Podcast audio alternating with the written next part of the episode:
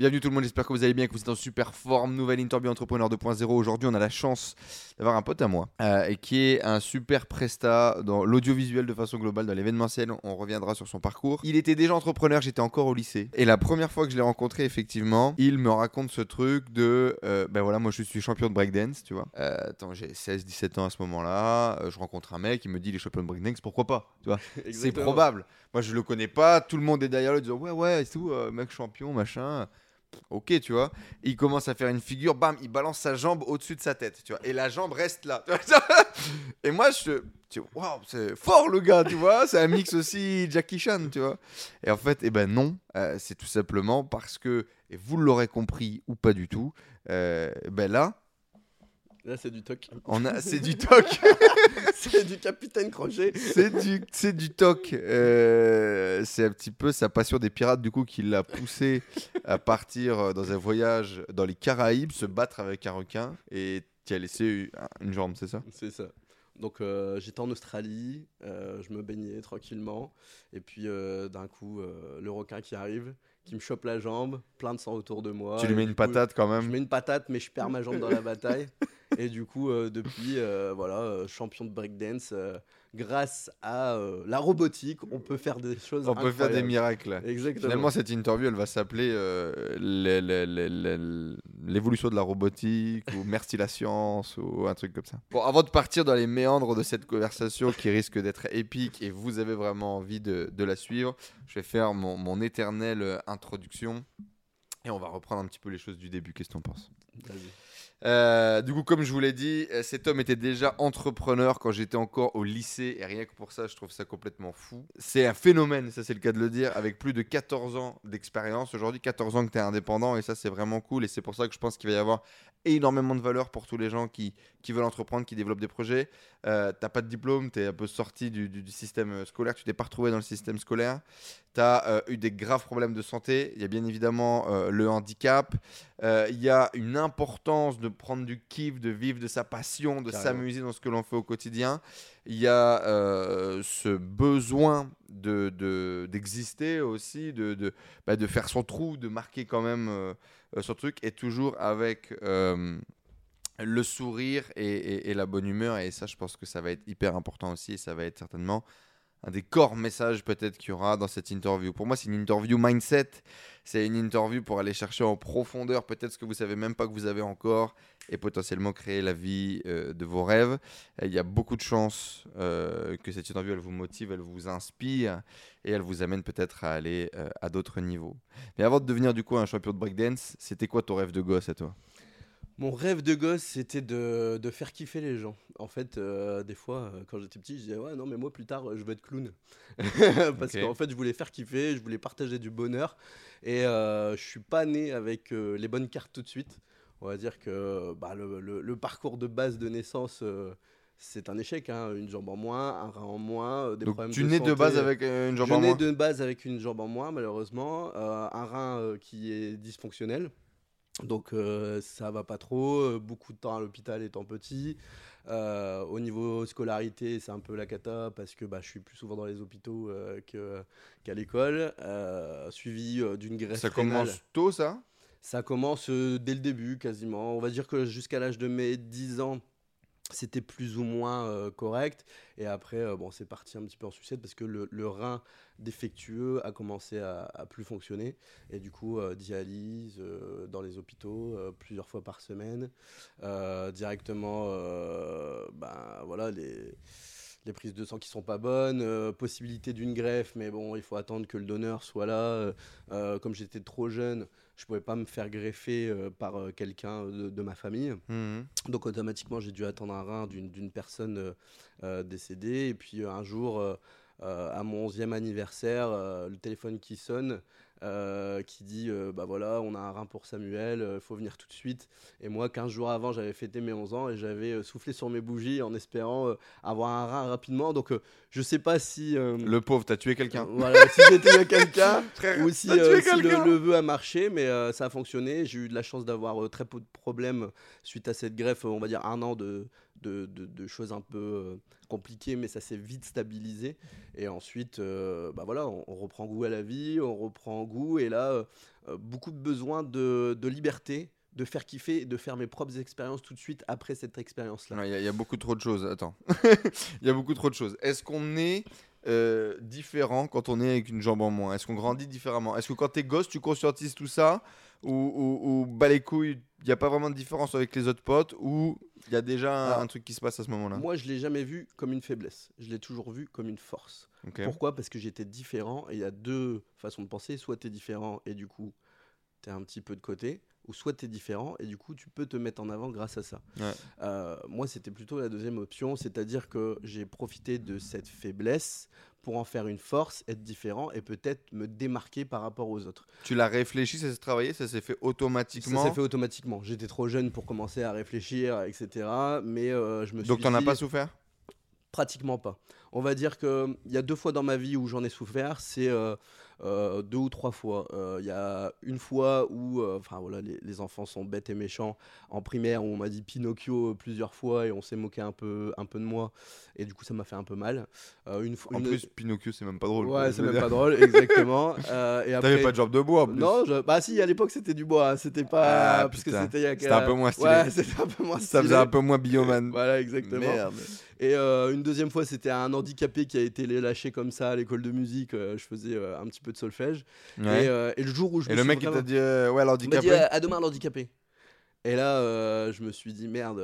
Donc ça m'a un peu blessé. Ouais. Et, et mon père était avec moi, il l'a entendu. Et et mon père l'a recadré en mode Non, mais tu, tu sais que ça peut t'arriver demain. Tu sais que tu traverses la route, ça peut aussi t'arriver. Et il lui a fait un peu une leçon de morale. Et ce jour-là, je me rappelle, je me suis dit euh, Ouais, euh, c'est pas parce que je suis différent que euh, je dois me laisser marcher dessus. Est-ce que tu t'es senti handicapé? Alors, je me suis jamais senti handicapé, mis à part une seule fois. Alors, c'est tout bidon, mais euh, je me suis senti handicapé le jour où j'ai passé mon permis. Hmm. Pourquoi? Parce qu'en fait, l'handicap m'a jamais empêché de rien faire. C'est-à-dire, j'ai fait du foot, j'ai fait du basket, j'ai fait les crosses à l'école, j'ai monté le mont Rajani en Indonésie avec une jambe en moins. Enfin, voilà, je me suis jamais vraiment senti handicapé. Mais le jour où j'ai passé mon permis, on m'a dit, ça sera pas un permis normal, il va falloir adapter la voiture, il va falloir inverser les pédales, etc. Et là, je me suis dit, merde. euh, je suis différent, il va falloir euh, commencer à s'adapter aux, aux- aux choses. Ouais. Du coup, c'est la seule, la seule fois. Mais, Mais- du coup, ouais, sinon tu faisais du foot dans la Ouais. rue, machin, avec ta prothèse et Je tout. me baladais en short, encore aujourd'hui, je suis en short quasiment tout le temps. Euh, Ça a eu de jamais été un problème, Non, quoi. Jamais, jamais été un problème. Et ça, ça s'est fait tout seul. Alors, ça s'est fait tout seul et je pense que j'ai une grande chance. Dans mon malheur d'être né comme ça, j'ai le bonheur d'être né comme ça. Hmm. Donc pour moi, c'est normal. ouais. Alors que celui Qui la a- perd qui la perd, il sait ce que c'est d'avoir deux jambes. Moi, je ne sais pas. Ouais. Je dis toujours quand on me dit euh, ah bah t'as du courage, je dis non, j'en ai pas. Je suis né comme ça. Ouais, C'est- tu- Et, et souvent, mon problème euh, de jambe, le fait d'avoir une jambe en moins, pour moi, c'est secondaire. Pour moi, le vrai problème, il est sur la greffe rénale, sur le rein en moins. Pourquoi? Parce que la greffe rénale, ça t'attache à un traitement que tu dois prendre tous les jours. Ça t'attache à potentiellement une fin de la greffe du jour au lendemain. Je peux pas aller à l'étranger euh, sans pour autant me dire, euh, bah voilà, si demain ça lâche, il y a quand même une sécurité en France avec la Sécu, etc. Je ne perds rien. Si demain euh, je veux aller kiffer aux États-Unis, c'est pas la même histoire. Donc euh, j'ai cet attachement à cause de la greffe qui fait Encore que- toujours? Tu continues Tu y penses encore? C'est encore là ça, je me dis, j'aurais eu une jambe en moins, mais pas forcément de rein en moins et me fait greffer. Je pense que j'aurais été encore plus libre que ce que je le suis actuellement. Hmm. Donc c'est c'est- c'est le seul truc qui, qui m'embête un petit peu. Avant de basculer du coup sur ce problème de santé euh, plus grave là, dernier point, comment est-ce que tu gères ce truc? Handicapé, euh, c'est- Pinocchio, machin Est-ce que tu te renforces mentalement? Est-ce que tu travailles dessus? Comment est-ce que tu vas gérer un peu ces, ces critiques, ces, ces premières remarques qui vont arriver jeunes Franchement, je les ignore. Je les Hmm. ignore et j'avance, tout simplement. Ça, ça fait mal au début, et puis après tu dis, ben, Après, tu les Fuck. transformes comme tu- tu les voilà, as dit. et- exactement. Et du coup, euh, l'histoire du surfeur en Australie, euh, Voilà. l'histoire du breakdance. et- Comme je te dis, alors c'est pas le fait d'en jouer, mais enfin voilà, il faut le prendre comme une force. Hmm. Euh, Enfin voilà, moi quand on me dit bah comment c'est arrivé, Ah, les gens ils sont gênés, euh, soit je leur sors une Ah oui, parce euh. qu'en plus là, enfin, moi quand on m'a raconté cette histoire, tout le monde est sérieux, tout le monde ah te oui, oui, exactement. Euh, bah, donc moi j'ai rencontré Sam, j'avais 16-17 ans, du coup j'étais au lycée, donc entre première et, et- et terminale, Euh, justement parce que tu bossais, t'étais pote avec des gars qui étaient dans ma terminale. Et, euh, et, et- et du coup, tu étais quand même solaire. Il y avait pas beaucoup de gens autour de toi. Tu as beaucoup d'amis d'enfance qui, sont toujours- qui étaient toujours avec toi, d'ailleurs, euh, à ce moment-là, proches de toi, avec lesquels tu bossais, etc. Et donc, tout le monde jouait dans ton jeu, tout le monde connaissait ton truc. Tu as un sens de l'humour qui est très développé par rapport à ça. Et c'était euh, naturel. Tout le monde ça. tombe dans le bateau ou, ou- ou tout le monde joue avec toi dans ton truc, quoi. Donc, c'est vrai que ça, c'est complètement euh, géré. Euh, du coup, ce problème de santé plus grave, euh, raconte-nous un petit peu. Quand est-ce que justement là, encore une fois, tu sens que tu es différent Et, est-ce que tu as peur pour ta vie? Est-ce que tu conscientises petit que peut-être tu vas mourir? Que peut-être c'est grave? Alors, le fait d'être petit, euh, je pense que ça te donne une force, c'est l'insouciance, De l'ignorance l'enfance, ouais. de l'enfance qui fait que tu te rends pas compte. Euh, moi, je dis souvent que bah, quand j'allais à l'hôpital, limite, parfois, j'étais content. Alors, c'est bizarre, hein, mais à l'hôpital, euh, on te donne tout. Tu as tous les jouets que tu veux, tu peux avoir toutes les cassettes que tu veux, regarder The Mask en boucle à l'époque. Les infirmières, elles sont aux petits soins, etc. Et du coup, T'as en des fait, bons souvenirs, genre de j'ai l'hôpital, quoi. j'ai un peu des bons souvenirs, en effet, de, de l'hôpital.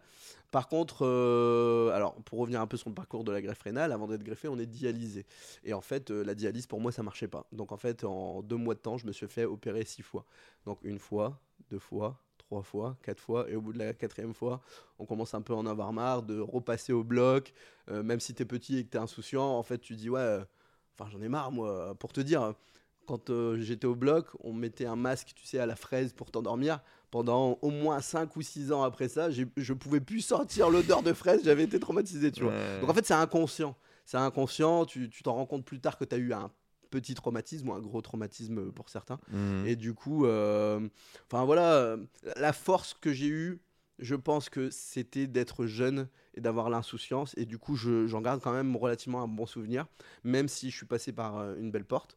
Mais euh, faut prendre cette expérience-là et euh, aller encore plus Pour haut. tous les et- gens peut-être qui, qui connaissent pas, qui ne savent pas, et, et moi le premier, euh, un rein défectueux, ça peut causer quoi? Qu'est-ce qui se passe? En gros, tu peux, tu peux vivre avec un rein. C'est pas trop. Parce qu'on en a un autre. Voilà, t'en as deux. Sauf que moi, quand je suis né, j'en avais un qui était atrophié, qui fonctionnait pas, et un autre qui était problématique. Problématique. Donc euh, le problème, c'est que. euh, bah, Frère, t'es né, t'as pris le mauvais package. Voilà, t'as pris, le, t'as pris le mauvais ticket à la loterie. exactement ça. Et du coup, en gros, euh, si ton rein ne fonctionne plus, euh, pour schématiser globalement, ça veut dire que ton sang n'est plus lavé. Parce qu'en fait, tes reins, la fonction, c'est de laver ton sang, d'enlever les toxines, etc. Et du coup, en fait, si ton rein fonctionne plus, tu t'empoisonnes. Tu t'empoisonnes et après, tu t'empoisonnes tout ton, Ton ah, système, tout et, et- système et tu meurs. Et, hein, tu meurs. quoi. En gros, euh, tranquillement. Au calme. C'est un peu long, mais tu meurs quand même. Ouais, Et ça. donc, euh, le but, c'est soit d'être dialysé, donc c'est une machine qui va laver ton sang, Ouais. ou éventuellement de te faire greffer un rein qui va remplacer. Le truc, c'est que la greffe, ça reste quand même un corps étranger, donc traitement anti-rejet pour justement euh, garder ce rein en toi. Mhm. À savoir que le rein que j'ai avec moi, euh, euh, c'est le rein d'une petite fille qui avait 14 ans, qui est décédée d'une rupture d'anévrisme. euh, et en Bretagne. Alors normalement ça, t'es pas censé savoir. Ouais, que quand j'ai acheté ma maison il y a quelques années, pour les besoins d'assurance, j'ai dû demander le dossier. Et en fait, ils m'ont envoyé le, le tout début du dossier. Ça fait quoi de savoir ça? Ah bah, ça fait bizarre. Euh, Moi, en fait, je me suis toujours imaginé quelqu'un, mais sans pour autant savoir si c'était une fille, un garçon, quel âge elle avait, euh, qu'est-ce qui est arrivé. Et d'un coup, il y a ça qui t'arrive à la gueule, en mode, euh, ok, c'était une fille, ok, elle habitait là, ok, elle est morte de ça, et, j'ai son rein en moi. Et si je kiffe aujourd'hui la vie, bah, c'est un peu grâce à elle. Donc, je me rappelle, je l'ai su il n'y a pas si longtemps, et à, à mes 20 ans de greffe, euh, je sais pas si tu l'as vu passer sur les réseaux, mais j'ai écrit un texte. J'avais besoin. Non pas pour avoir des likes, etc. C'était vraiment pour garder une trace euh, de, ce moment-là. Et euh, je voulais lui faire un petit hommage. Tous les ans, de toute façon, euh, à mon anniversaire de greffe, j'y pense parce que j'ai été greffé le 3 août 2000. Et elle, est décédée quelques jours avant, parce que globalement, voilà. Donc je me dis souvent, bah, quand moi je kiffe la vie et que je me dis, voilà, encore un an de plus de gagner, bah, c'est un an où elle, elle est partie. Donc je me dois aussi peut-être de réussir Mhm. ou de kiffer la vie pour elle, parce que euh, bah, elle m'a donné un- le plus beau cadeau que tu puisses faire. Euh, c'est euh, la vie, entre guillemets. tu, Ça te donne de la force? Bah carrément, carrément. Je me dis, enfin, sans elle, je je serais pas là. Sans être né aussi à la bonne époque, je serais pas là. Parce que si ça se trouve, serais né dans les 50 années ans 30, avant, c'était j'étais mort. Exactement. Donc, en fait, ok, je suis né avec les mauvaises cartes. Ok, je suis né avec une jambe en moins, un en moins, j'ai rien foutu à l'école, etc. Mais on a la chance aujourd'hui d'être né dans la bonne époque, d'avoir tout ce qu'il faut pour réussir, même sans diplôme. Si tu te sors un peu les doigts, aujourd'hui, il y a Internet. Internet, c'est énorme. Mhm. Internet, c'est c'est une porte ouverte à tout ce que tu veux. Donc, si tu te donnes un peu les moyens, même en partant avec les mauvaises cartes, dans la logique, euh, Il se passe des il se choses. passe des choses. Exactement. Et du coup, revenons un peu sur ce truc d'avoir envie justement de, de faire le clown, comme tu dis. Euh, quand est-ce que ça vient et et pourquoi ça vient aussi justement? Est-ce que c'est peut-être bah, justement tes, tes différences, ton envie de, de- rire ou, d'être dans la joie parce qu'il y a plein de choses un peu négatives qui se passent ça. En fait, j'ai toujours été un enfant euh, bah, très joyeux, à faire le con, des bêtises, à faire amuser la galerie. euh, euh, dans, dans la famille, quand il y avait des fêtes de famille, déjà à l'époque, je prenais le micro, je chantais, je faisais des sketchs, je me déguisais avec mon cousin en euh, pour faire rire la galerie. Et, et du coup, voilà, je, je kiffais avoir des réactions et donner du bonheur.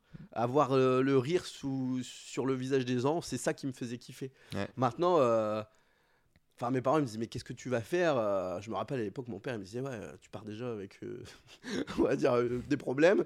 Donc, travaillez bien à l'école, et parce que sinon, ça va être compliqué de, de sortir du lot, quoi. Ouais. Comment on va faire? Tu, tu seras obligé de faire un métier manuel, sur un bureau, tu pourras pas rester debout des heures, même si c'est pas vrai aujourd'hui. Enfin, voilà.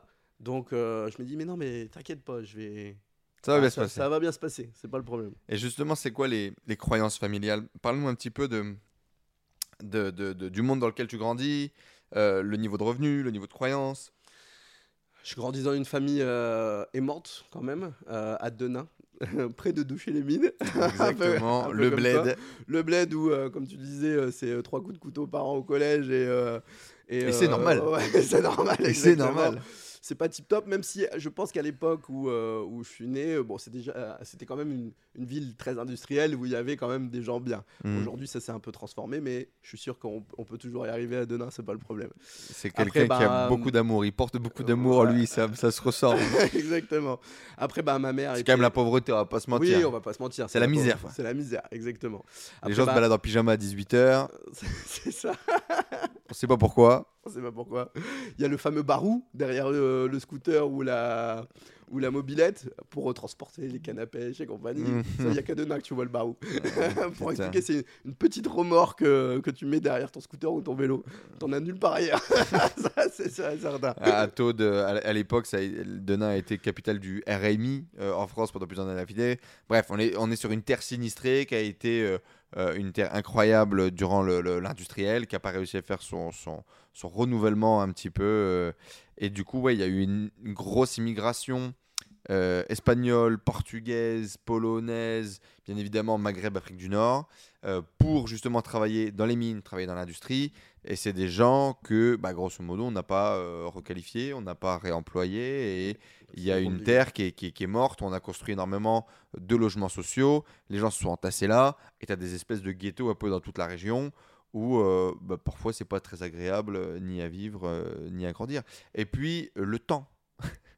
Moi, je suis désolé, j'ai été marqué, frère, par le fait de tu lèves le matin, tu vas à l'école, il fait noir, tu rentres chez toi à 17h, il fait noir. Et le, le- le froid, le vent, le truc. C'est... Ouais. Bon, c'est vrai que c'est pas dingue. Mais... Enfin bref, vous avez du coup un peu le- la picture de, de.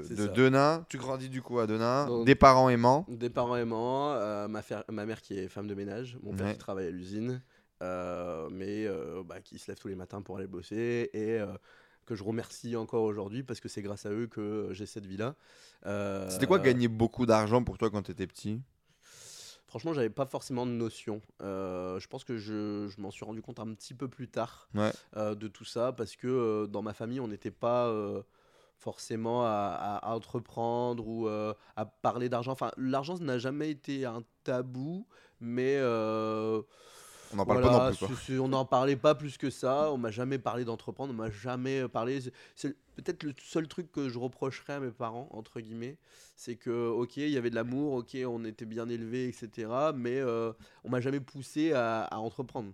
Euh, on m'a toujours dit, bah voilà, euh, travaille bien à l'école, t'auras un bon métier et t'auras un salaire. C'était quoi un bon métier du coup? Qu'est-ce que tu imaginais ou combien est-ce que tu imaginais gagner un peu plus tard en grandissant? Franchement, euh, j'avais pas forcément d'idée. Je me, je me suis vraiment posé la question. En fait, il y a eu vraiment un cadre transition entre ce moment où je me suis fait greffer et avant. Euh, je pense qu'il y avait aussi pour moi un manque de maturité avant la greffe, Mhm. euh, où j'étais un enfant, je kiffais euh, faire mes conneries et voilà. En même temps, un enfant de 11 ans quoi. Voilà, je me, je me posais pas les questions.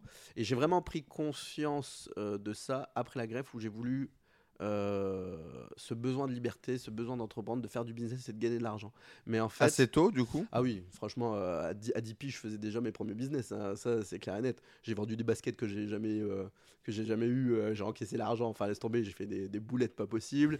Je revendais, je revendais mes tickets resto. Enfin, pas des tickets resto, mais mes tickets de cantine euh, à des élèves pour récupérer l'oseille, euh, pour pas forcément moi aller manger, mais récupérer l'argent. Donc j'ai toujours eu ce besoin de faire du business pour avoir de l'argent. Mais par contre, j'ai jamais vraiment demandé à mes parents de l'argent euh, ou euh, j'ai jamais vraiment demandé conseil à mes parents. Mhm. Mes parents, ils étaient là pour me conseiller sur la vie, mais pas sur le business. Moi, le business, j'ai vraiment, je me suis, enfin, c'est peut-être pas bien de dire ça, mais je me suis formé En autodidacte, seul, quoi. En autodidacte. pur et Ouais. dur. Et du coup, ça commence tôt, principalement pour gagner de l'oseille, pour Gagner avoir de l'argent, pour avoir un pouvoir voilà, d'achat. Voilà, exactement. Pour, euh, mais toujours dans T'achetais cette- des bonbons euh, Bah, en fait, j'ai toujours été un geek. euh, et du coup, c'était plus pour acheter du matos. Euh, c'est pour ça qu'aujourd'hui, je pense que je suis dans la photo, vidéo et, et j'ai fait de la sonorisation aussi parce que euh, je kiffais la technologie, je kiffais le Mhm. matos. Et du coup, je me rappelle avoir économisé pendant un, un petit moment pour acheter un logiciel de montage vidéo à l'époque. J'avais revendu. Euh, j'avais revendu des trucs euh, pour euh, faire un peu d'argent, des trucs à mon père qui n'était même pas au courant. Un jour, il s'est réveillé, la chaîne IFI, elle était plus là. Ah oui, d'accord. Tu, pour- tu- voilà. tu prenais le matos Ah, qu'il y avait à la maison, tu le revendais. quoi. Voilà, exactement. Il fallait faire de l'oseille, il fallait, il fallait faire du business. C'est beau. Sauf qu'au début, c'était pas très légal. tout ça. Donc, je me suis dit, voilà, j'ai une compétence, je, je sais vendre, euh, j'aime bien ça, créer quelque chose. Euh, et puis, euh, bah, tout de suite, vers l'âge de 14-15 ans, avec un pote, on commençait à faire du business. Alors, à l'époque, c'était les Divix. Euh, du coup, je téléchargeais des trucs, je, je- faisais les Divix. Petite, j'avais acheté la petite pochette pour faire l'imprimer sur le CD. Euh, on faisait les petites pochettes aussi. On allait sur des sites qui hackaient en gros les sorties avant et qui créaient les pochettes pour Mhm. faire un truc propre. Et je revendais ça un peu à la sauvette pour faire euh, du business. Bah ouais. Et, euh, et du coup, voilà, ça a commencé assez jeune à vouloir entreprendre. Et puis après, vers l'âge de 17-18 ans, un jour on m'appelle, enfin mon père m'appelle, il me dit, bah écoute, on fait une petite soirée, je faisais du basket à l'époque. On fait une petite soirée, euh, euh, bah écoute, prends la chinifie qu'on t'a offert à Noël, et puis tu vas faire le son avec l'ordinateur, machin. Euh, Je dis, bah ouais, mais j'ai jamais fait ça de ma vie, mais bon, j'aimais bien la musique, j'aimais bien, parler au micro, faire kiffer les gens. Bah let's go. Et là, j'appelle un pote, je lui dis, écoute, viens avec moi. Il y a un billet à, prendre si tu veux. comme je savais qu'il gérait un petit peu plus la recherche de musique et qui, qui- qui connaissait très bien, je dis allez, let's go, on le fait à deux. Et la première soirée, le, premier business entre guillemets légal, ça a été cette soirée pour le basket où euh, j'ai fait mes premiers euros euh, sans vraiment le vouloir dans le domaine du coup euh, de la sonorisation et de l'animation. Et, euh, Et le métier que tu vas faire après pendant 10 ans. Quoi. voilà, exactement. Et là, je me suis Hmm. dit, ok, j'ai fait de l'argent avec ça, qu'est-ce que je fais? Est-ce que je pars et m'acheter des bonbons, des jeans et euh, un iPhone? Ou est-ce que je les réinvestis? Et là, en fait, j'ai toujours eu son switch de gagner de l'argent pour l'investir, pour en gagner encore plus, plutôt que de le dépenser inutilement. Donc t'as acheté du euh, matos quoi. Exactement. Et on a fait plusieurs soirées, j'ai acheté du matos. Pendant des années, je me suis pas payé. Des années et des années. J'avais la chance d'être chez mes parents et du coup, bah, c'était pas trop problématique de pas avoir de salaire. Mhm. Et du coup, euh, enfin voilà, on a, on a commencé comme ça en fait. Revenons un petit peu avant de creuser sur cette première euh, activité finalement que tu as réussi à bien développer. Euh, L'école, quand est-ce que tu décroches? Euh, Quand est-ce que tu comprends que c'est pas pour toi? Tout de suite. Comment est-ce que tu comment est-ce que tu le vis? Je suis le dernier ou l'avant-dernier de la classe. Alors, ce qui est bizarre dans mon parcours, c'est que j'ai toujours été très nul à l'école. Mais par contre, j'ai jamais été le mal aimé. C'est-à-dire, en général, quand t'es le dernier à la classe, t'es un peu exclu. Ouais. Sauf que je j'arrive pas à comprendre pourquoi. Mes profs m'aimaient bien.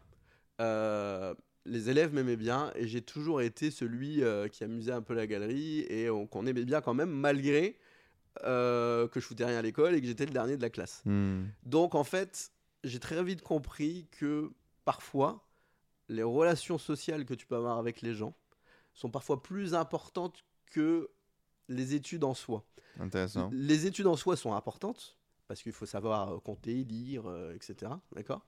Mais euh, les relations sociales, le fait de savoir discuter avec des gens, de, de te vendre, de d'avoir de l'empathie, de donner du bonheur. euh, Tout de suite, tu captes que c'est important. Voilà, c'est parfois pour moi plus important. Ouais. Parce que c'est dans le business, dans les relations euh, professionnelles, c'est parfois comme ça que tu vas plus vite développer Mhm. que le fait de euh, bah, savoir bien rédiger un mail, Ouais, euh, etc. Tu vois ce que je veux dire?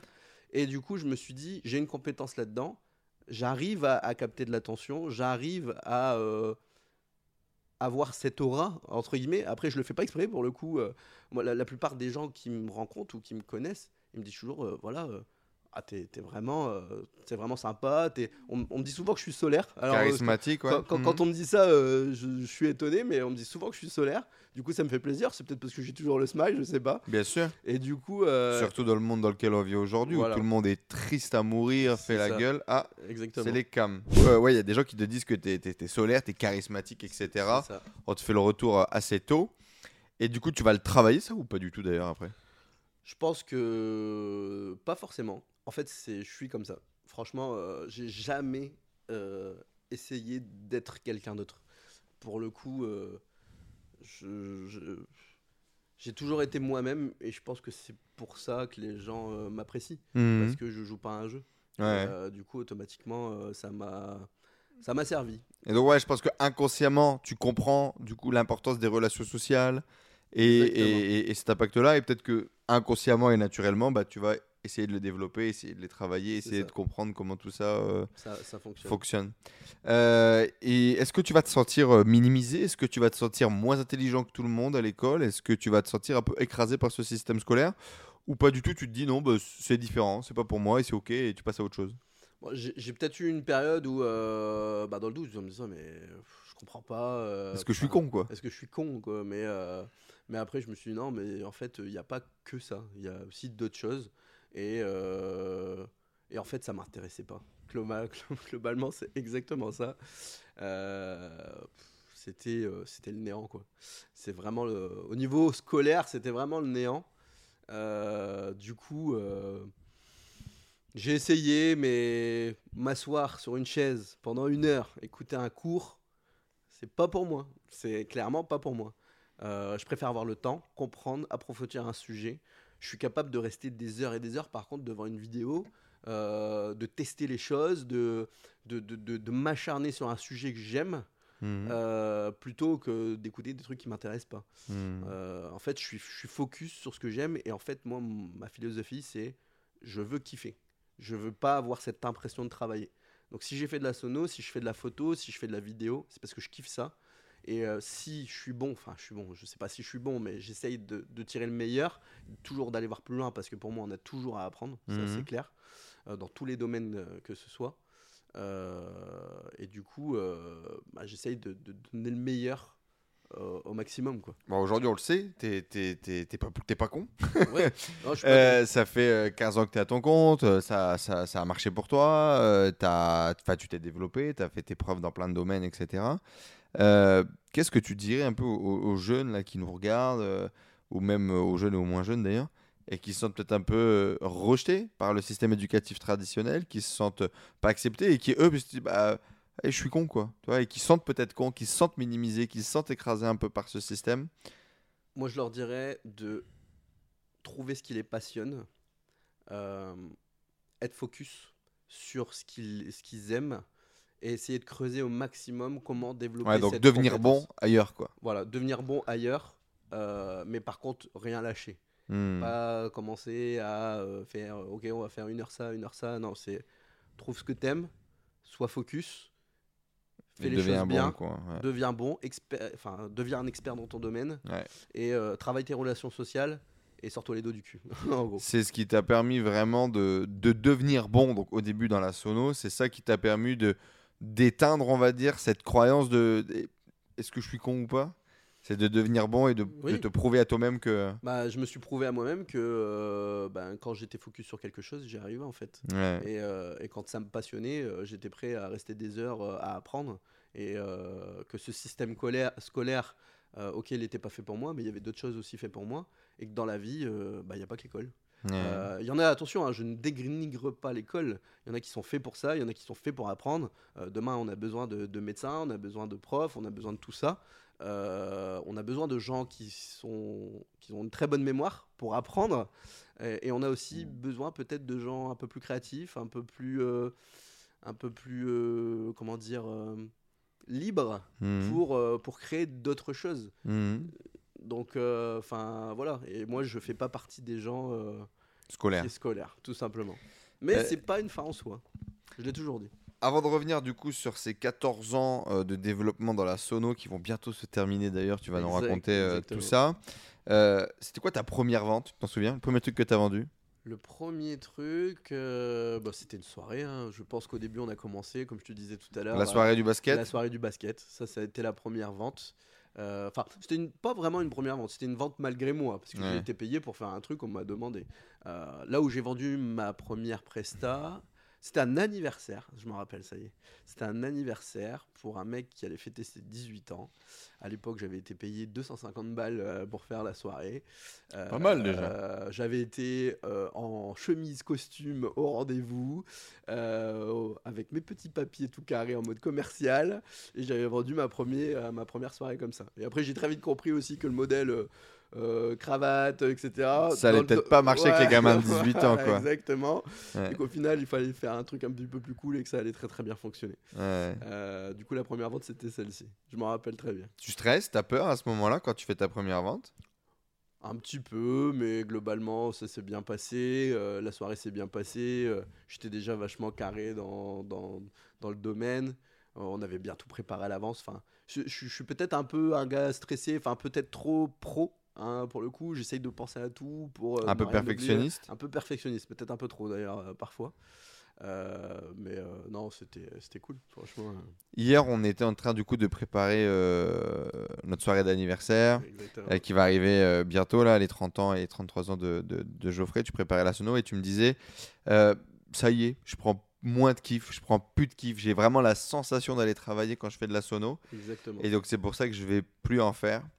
Et tu me dis, euh, si je prends pas mon kiff, si je m'amuse pas, si j'ai la sensation de travailler, il faut que j'arrête. Exactement. Euh, Est-ce que tu peux nous, nous parler un peu de toi, de ton rapport à la passion, au kiff et pourquoi est-ce que tu te vois pas faire un job dans lequel bah, tu prendrais pas ton kiff et, et- et- Parce que mes parents, ils ont été travailler pendant 40 ans, faire un job qu'ils aimaient pas. Et qu'aujourd'hui, euh, on a la chance de pouvoir faire des choses qu'on aime. Pourquoi pas se faire kiffer? T'es pas obligé d'aller travailler pendant 40 ans et subir tous les jours euh, ton patron et, euh, et galérer. Si aujourd'hui, je peux faire de l'argent avec un truc qui me passionne, let's go. Euh, aujourd'hui, la sono, ça m'a passionné pendant des années. Euh, J'étais même à fond dedans, un truc de fou. Euh, Aujourd'hui, c'est devenu une routine. La routine qui fait que tu t'ennuies, tu sais déjà ce qui va se passer, tu sais déjà quoi faire. Et du coup, voilà, une fois, deux fois, dix fois, je suis peut-être à, je sais pas, 250 mariages. Il n'y a plus de surprise.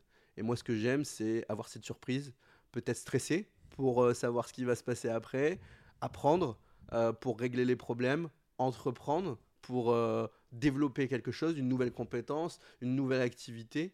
Et, euh, et la sono, je suis arrivé au bout, clairement. Mhm. Je suis arrivé au bout. Ton rêve Euh, initial, c'était de devenir DJ. Voilà. C'était le kiff de, de- peut-être la fame de l'époque aussi, Exactement. avec les DJ français qui commençaient à cartonner, euh, le côté euh, le DJ toutes les meufs le veulent et machin. Il y avait de ça ou pas? Pas forcément, mais c'était le, le- le- le fait, encore une fois, de vivre de sa passion, de, de Mhm. kiffer, euh, faire des soirées et tout. Enfin, voilà, j'avais euh, j'avais 18 piges. C'était euh, la musique à 18 piges, euh, t'en écoutes tout le temps, dans, dans, dans le bus quand tu vas à l'école, euh, Mhm. quand tu rentres chez toi, enfin c'est ta live dans ta chambre. Donc enfin voilà, la musique c'était toute ma vie quoi. En plus c'était les meilleures époques en 2009 euh, quand euh, la house électro a commencé à débarquer, où euh, en gros, enfin voilà, il y avait tous ces DJ français qui ressortaient, c'était un peu à la mode, hein, Mhm. entre guillemets Bien aussi. Ouais. Et donc, indirectement, j'ai peut-être été influencé par ça derrière. Et, euh, et voilà, puis après, le, fait, je pense, d'avoir fait les premières soirées, d'avoir euh, commencé à gagner de l'argent, bah, ça motive. hein, euh, quand on fait une première, deuxième, troisième soirée, tu dis, oh putain, je peux faire 500 balles sur ça, bah let's go. Allez, je suis sur un échec scolaire, j'ai pas trop le choix, j'ai pas de diplôme, j'ai même pas le brevet des collèges. On fait comment? Il faut trouver une solution. Par contre, j'ai jamais été quelqu'un qui me s'est dit, bon allez, je vais rester dans ma chambre, puis je vais attendre que papa, maman, ils il me dégage ou qui gère ma vie. non. Par contre, j'ai toujours été indépendant sur le fait de euh, faire l'argent moi-même et trouver des solutions. Mhm. Euh, parce que parfois, euh, les jeunes d'aujourd'hui, enfin pas tous les jeunes, mais vont attendre que ça tombe. quoi. Allez, on est vieux, on peut, tu peux le dire. À mon époque, à mon époque. Exactement. Et du coup, à ce moment-là, quand est-ce que tu te dis ouais, je peux en vivre? Quand est-ce que tu te dis ouais, ça va devenir mon activité? Je pense au bout de 2-3 ans, je vois que hum, en gros ça se développe. Euh, je vois que je suis de plus en plus appelé, euh, qu'il y a moyen de faire plus de chiffre d'affaires. Euh, par contre, je, je- je comprends très vite. Tu commences à gagner un SMIC assez vite ou pas? Ouais, je pense euh, au bout de 2-3 ans, ça commence à gagner euh, plus ou moins. Alors, après, j'ai eu la chance, enfin, je sais pas si c'est la chance ou le malheur pour revenir sur mon handicap, Mhm. mais il faut savoir que quand tu es handicapé à 80%, tu as la hache qui tombe. T'as une pension Euh, handicap. donc, en gros, j'ai une pension handicap et cette pension handicap, elle va me servir à développer l'activité. En gros, je vais tout réinvestir dans du matos, euh, dans de la publicité, etc. Et justement, ta pension handicap, presque euh, avec euh, un peu d'aide, machin, t'aurais pu avoir un appart, ta pension handicap et jouer à la console toute la journée, quoi. Voilà, exactement. Mais j'ai fait le choix de investir cet argent plutôt que de le garder ou, euh, ou être en mode euh, je suis. euh, À la cool, quoi. À la cool. Rentier. Je suis Oh, rentier je de suis- l'handicap. C'est ça, C'est exactement. pas mal, ça. Et du coup, du coup, qu'est-ce que je voulais dire? Et du coup, enfin voilà, je développe cette activité, mais je comprends vite euh, que les anniversaires, les départs en retraite, etc., euh, ça va être compliqué pour faire du chiffre d'affaires. Ouais. Euh, et du coup, je décide de développer la partie mariage. parce que automatiquement, quand tu fais un mariage, tu as déjà plus de budget que si tu Que fais. quand tu fais l'anniversaire de Jojo, quoi. Voilà, exactement. Et euh, du coup, on commence à développer la partie mariage avec euh, mon pote de l'époque, euh, Kevin. Et, et je vois que le chiffre d'affaires est déjà plus intéressant et qu'il y a possibilité de demander beaucoup plus. Du coup, on développe, on développe, on développe. Et je me dis aussi, ouais, la sono, c'est cool. Mais par contre, il faut, faut faire de la vente additionnelle. Il faut proposer d'autres services que la sonorisation. Donc, je crée. Pourquoi? pourquoi? Pour gagner plus fait- ou en fait, pour moi, pour je- te différencier sur la vente et je me tout? sentais pas légitime de demander autant d'argent pour juste faire de l'animation et de la sono. Donc euh, je m'étais dit voilà, le seul moyen de gagner plus, c'est pas d'augmenter le prix, c'est ça a peut-être été mon erreur à l'époque, mais c'est de, de faire de la vente additionnelle et de proposer d'autres services et d'avoir des packages. Donc euh, je crée le micro trottoir. Ça a été, ça a été une, une grande force, ça quand même. Ça a été très smart. Du coup, l'objectif de se différencier, de ça. créer un produit un peu unique. Exactement. C'est là où je me suis dit, euh, il faut enlever la concurrence en proposant un produit qui n'est pas comparable à la concurrence, Hmm. justement. Et euh, du coup, Donc je pour tous nos marketeurs qui nous écoutent, vous êtes sur un océan rouge, il y a beaucoup de concurrence, c'est compliqué. Vous créez un produit avec un positionnement unique et vous devenez tout seul sur votre marché. Un peu ça Exactement. l'idée. Et du coup, indirectement, j'ai fait ça. Donc, je crée le micro. Tu vas chercher où les inspirations d'ailleurs à ce moment-là? Franchement, euh, en discutant à droite à gauche avec d'autres DJ, euh, en regardant un peu sur Internet, en adaptant peut-être des formats euh, d'animation qui sont dans d'autres branches à la sonorisation. Mhm. et à l'animation de mariage. Et du coup, je crée ça. Quoi. Donc, je crée le, le micro-trottoir. Donc, ça, c'est une vente additionnelle d'une interview faite pendant le vin d'honneur aux mariés et aux invités. Ça, ça a beaucoup plu pendant des années. Ensuite, euh, je me suis dit, OK, euh, j'adore aussi tout ce qui est image. Euh, du coup, bah, pourquoi pas proposer de la photo euh, faire des, des sortes de, de photo booths déjà à l'époque. C'était pas à la mode hein, en Mhm. 2009 de faire des photo booths et j'avais déjà pensé à ça, de, de prendre en photo les invités, d'imprimer les photos, etc. Euh, du coup, ça permet de faire encore une fois de la vente additionnelle. Euh, la photo, j'y suis arrivé comme ça d'ailleurs, en, en proposant de la vente additionnelle et c'était pour vendre la partie sono et avoir un visuel qualitatif que j'ai commencé à faire de la photo. C'était vraiment Et aujourd'hui, c'est l'inverse. Tu lâches la sono Voilà, pour aller de la Aujourd'hui, photo. c'est la photo ma passion et la sono, je la lâche. Donc, tu vois, comme quoi l'un a amené l'autre. Mhm. Euh, et du coup, voilà, on crée, on crée tout ça. Je vois qu'il y a de l'engouement, les tarifs augmentent. Tu commences, euh, t'es plus à 250 balles, t'es à 500. D'un coup de 500, tu passes à 800. De 800, tu passes à 1000, 1000 à 1005, 2000, 2005. Et là, tu dis, ouais, C'est pas mal. ça commence à être pas mal. Si on fait autant de soirées par an, il y a moyen de dégager un petit peu à salaire, machin. Ok, on va y arriver, il y a moyen. Euh, et puis, euh, voilà, au fur et à mesure, ça se développe. C'est assez lent quand même cette augmentation de tarifs. En fait, Tu vas pas, tu vas, c'est pas pour que les gens comprennent un peu la timeline. C'est pas en 6 mois, tu vas, tu vendais 500 balles et tu vas vendre non, 2005. c'est, euh, ça va prendre quand même du temps. Tu vas te batailler avec toi-même, trouver les services, les mettre en place. C'est ça. On- on- je me bataille avec moi-même, je, je teste. Euh, je, tous les ans, on me dit d'augmenter un peu, j'invente des nouveaux services, je me dis ok, on va pouvoir augmenter, allez vas-y, on va tester. Et euh, beaucoup de croyances limitantes de ma part en me disant non mais c'est pas possible, on peut pas vendre une soirée 1000 balles, c'est impossible. Euh, parce À que- chaque étape, ça va être ça? Ah oui, carrément. Euh, parce que dans le milieu dans lequel je viens, euh, si on mettait euh, 200 euros dans un DJ, déjà, c'était déjà énorme. Donc je m'étais dit, non, c'est pas possible. Et en fait, bah si, c'est possible. Parce que bah, déjà, le mariage, ça se développe. Euh, les gens, ils sont sur de l'émotionnel. Ils sont sur le fait de, de se faire kiffer. Donc, euh, entre guillemets, euh, il y a possibilité d'aller plus loin au niveau tarifaire. Et puis l'expérience qui arrive au fur et à mesure, la confiance en soi, euh, le fait d'être plus légitime. Quand tu as 18 piges et que tu vas vendre une presta à 2005, tu es moins légitime que quand on as 30 et que tu as fait 250 mariages. Donc automatiquement, aujourd'hui, j'ai c'est pas que j'ai pas de scrupules, mais j'ai confiance en moi. Je sais que mon produit est bon, je sais quoi faire. Et du coup, euh, normal. 2005, bah oui, il y a ça, il y a ça, il y a ça, il y a ça. Et je sais faire. Donc maintenant, c'est soit tu payes, ou soit euh, tu m'as pas. Soit il y en a un autre qui, qui Il y a un prendra la feedback derrière, donc automatiquement, tu as beaucoup plus confiance. Mon seul regret dans, dans, dans, dans mon activité, voilà, ça a été peut-être d'être trop lent, euh, d'avoir peut-être trop testé, de valider à tarif seulement quand je l'avais vendu, euh, parce que je m'étais dit, euh, bah, si je le vends là, ok, c'est cool. Tu le vends une fois, tu le vends deux fois. Et là, tu dis, bah si, c'est possible. Du coup, hop, la croyance disparaît et tu Ton avances. nouveau tarif, il arrive. Exactement, c'est ça. Qu'est-ce qui, qu'est-ce qui aurait pu accélérer, par exemple, ce processus de testing? Qu'est-ce qui... Peut-être avoir un peu plus de conseils, avoir des gens euh, autour de moi qui entreprenaient déjà à l'époque, ce que je n'avais T'as pas. entrepris vraiment tout seul? Un peu. Bah, dans, dans mon entourage, euh, j'avais personne. Euh, franchement, j'avais personne. J'ai mon frère qui a entrepris un petit peu plus tard, après moi. Euh, J'aurais voulu qu'il le fasse plus tôt pour, pour me donner des conseils. Mais j'ai j'ai vraiment été le premier. Pour le coup, j'ai vraiment été le premier. Et du coup, enfin, je partais dans un. Et t'as jamais euh, eu le, le, le, le, recul, le déclic euh, de justement, tu parlais tout à l'heure de relations sociales, d'aller en chercher, de poser des questions, d'aller demander de... Non. Non, t'as fait tout seul. J'ai toujours été chercher les infos par moi-même euh, sur le net. C'est pour ça que je dis toujours, on est quand même à l'époque d'Internet, c'est génial. YouTube, YouTube, c'est c'est mon prof. c'est clair. YouTube, c'est mon prof. Euh, tu sais pas l'information, bah tu vas la chercher euh, sur Internet par toi-même. YouTube, de- c'est quoi Voilà, exactement. Mais, euh, mais voilà, enfin, pas assez de, de- de gens dans mon entourage qui avaient l'information, donc Mm. il fallait aller le chercher ailleurs. Aujourd'hui, j'ai un réseau un peu plus important. Si demain je dois poser des questions, je sais à qui les poser. Euh, et puis j'ai pris confiance en moi et j'ai compris. Mais il m'a fallu des années. En tout cas, du coup, tu te développes à peu près en 10 ans, du coup, donc de ta presta à 200 balles jusqu'à des prestats à 2-3 000 euros. C'est ça.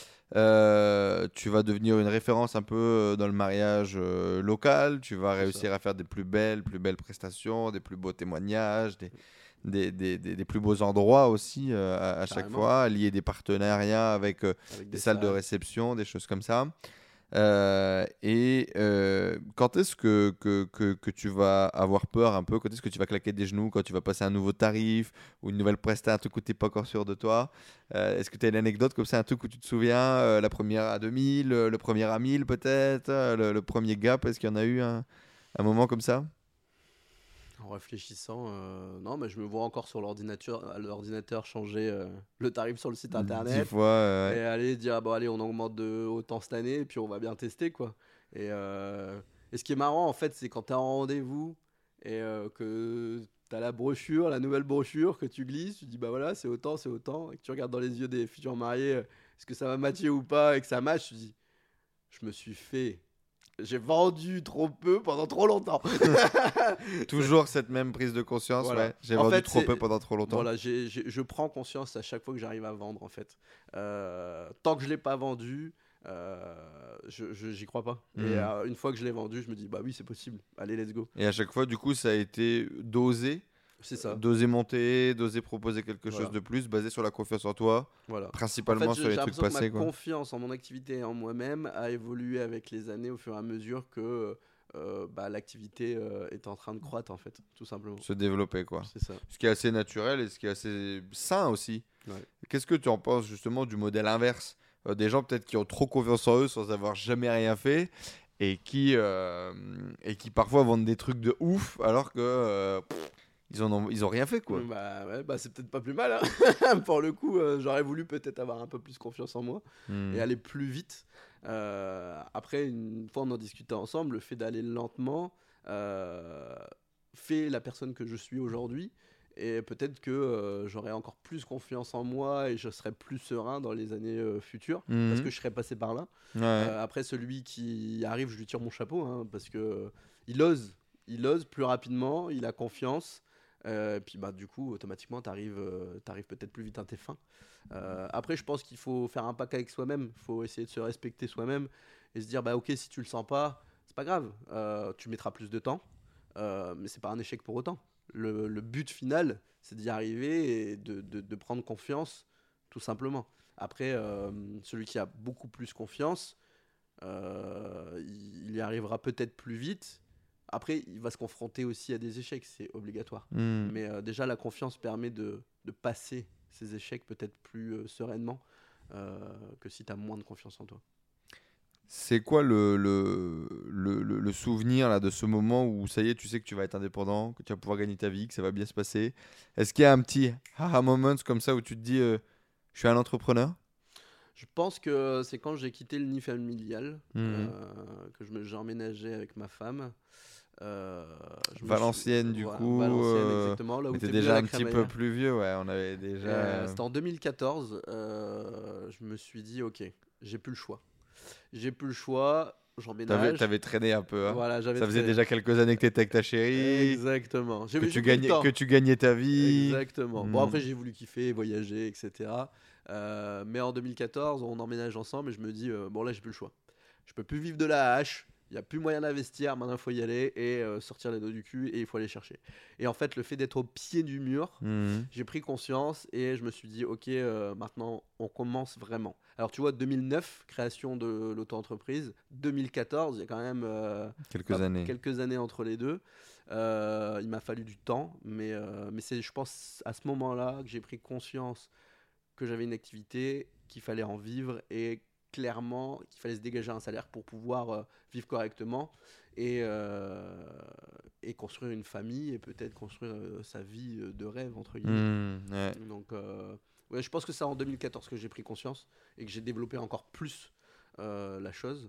Et je pense que là, la prochaine étape, c'est cette année ou l'année prochaine où j'ai envie de passer un gap parce que j'ai peut-être trop traîné et j'ai envie d'aller plus loin. Aujourd'hui, euh, gagner 2-3 000 euros, euh, je sais pas que ça me va plus, mais je pense que ça y est, la confiance est là. Ouais, genre ça y est, c'est bon, être indépendant, gagner sa vie, Ça, euh, gagner un l'ai salaire de cadre, ok, c'est euh, ok. vois, 2014, on est en 2022, donc il y a eu du temps qui s'est passé encore une fois. Ouais. Et euh, voilà, je me suis donné un objectif. Je me suis dit, voilà, j'ai kiffé de mes, mes 18 à mes 33 ans. J'ai réussi à faire ce que je voulais. Je suis arrivé au bout. T'as acheté Maintenant- ton immobilier, Voilà, euh, exactement. vous avez un foyer qui est sain, qui est Voilà. heureux, qui est épanoui, vous voyagez, c'est cool. Et ben maintenant, il faut passer à l'étape suivante, c'est-à-dire euh, peut-être euh, faire euh, un peu plus d'argent, peut-être être un entrepreneur un peu plus accompli et prendre un peu plus confiance encore. Toujours dans ce que j'aime. Ça, c'est ma priorité. Hmm. Aujourd'hui, ce que je kiffe, c'est la photo, la vidéo, toujours faire kiffer les gens et donner du bonheur. Donc, on va transformer tout ça et on va essayer d'aller encore plus loin, tout simplement. Sur d'autres, euh, sur d'autres, euh, d'autres sphères. C'est ça. Inch'Allah, comme on dit en Bretagne. Euh, Il y a une question importante sur laquelle j'aimerais revenir, ou un point important, qui est, tu sais, on parle du, du big why dans l'entrepreneuriat, le grand pourquoi, cette raison euh, forte qui te prend aux tripes, ta raison d'entreprendre et tout. Euh, moi, j'aime appeler euh, ça un petit peu, tu vois, genre la, la grande peur ou la grande bataille, tu vois, ou la grande guerre. Est-ce qu'il y a un truc qui te vient en tête de pourquoi est-ce que tu entreprends Est-ce qu'il y a une grande guerre qui, avec toi-même, avec le monde Alors, au fond de moi, je sais très bien. mhm. Mais je vous le dirai pas. Tu vois, comme ça. je vous vrai le dirai pas. en vrai, hein, c'est parce que j'ai pas le choix. Mhm. J'ai pas le choix parce que euh, j'ai pas de diplôme, j'ai même pas le brevet des collèges comme je le disais. Et, euh, et du coup, en fait, à part dans l'entrepreneuriat, indirectement, demain, je, je peux pas aller bosser pour quelqu'un. Et en plus, ça fait tellement longtemps que je suis indépendant que je me vois même pas bosser pour quelqu'un. Et que je kiffe tellement ça que euh, ça me fait tellement kiffer d'entreprendre que j'ai pas le choix, mais je kiffe. Et en même temps, euh, voilà, il faut passer par là. Donc, euh, je pense que ma motivation Donc toi, c'était une évidence en c'était une évidence, exactement. Parce que c'était la seule chemin Le euh, seul dispo, chemin. quoi. à prendre pour moi, hormis le salariat ou autre chose qui n'était pas possible pour moi parce que bah, qui va prendre un mec qui n'a pas le brevet des collèges, pas le bac, euh, ça va être compliqué. D'ailleurs, en faisant une petite aparté là-dessus, j'ai eu honte pendant longtemps de ça, de ne pas avoir le brevet des collèges, de pas. Pour, te dire, hein, sur mes premières prestats, euh, quand on me posait la question, euh, je mentais. Je mentais, je disais que bah, j'avais le bac, que j'avais créé quelque chose, etc. Et aujourd'hui, j'ai plus peur de dire que non, je suis parti de rien, que j'ai pas le brevet des collèges, que je suis un peu dyslexique sur les bords, que je fais des fautes. Et je pense que le fait d'accepter ses faiblesses, c'est aussi euh, une certaine confiance en soi et, euh, et le fait de, de se dire ok, j'ai ça comme faiblesse, mais c'est pas pour autant que bah, il n'y a pas d'autre chose que tu peux développer. Hmm. Et donc, euh, et du coup, l'entrepreneuriat, le fait d'aller plus loin, euh, c'est toujours le- la possibilité de se dire, euh, ok, on part de là, mais let's go, on, on y Mhm. va et on Jusqu'où tu peux aller, quoi. voilà, jusqu'où je peux Hmm. aller. Et, euh, et même si de base, t'as pas le choix, bah, t'as toujours le choix, par contre, de faire ou de pas faire. Donc au final, euh, Est-ce que tu te souviens de ce moment, ou est-ce qu'un un moment marquant, dans lequel tu vas accepter ça?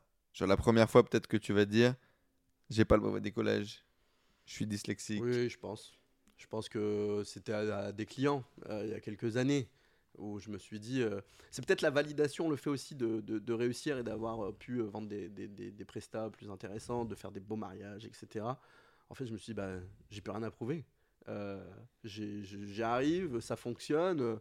donc pourquoi je devrais me cacher euh, d'avoir réussi, même sans ça? À la limite, aujourd'hui, ce qui était une honte il y a quelques années est presque une fierté.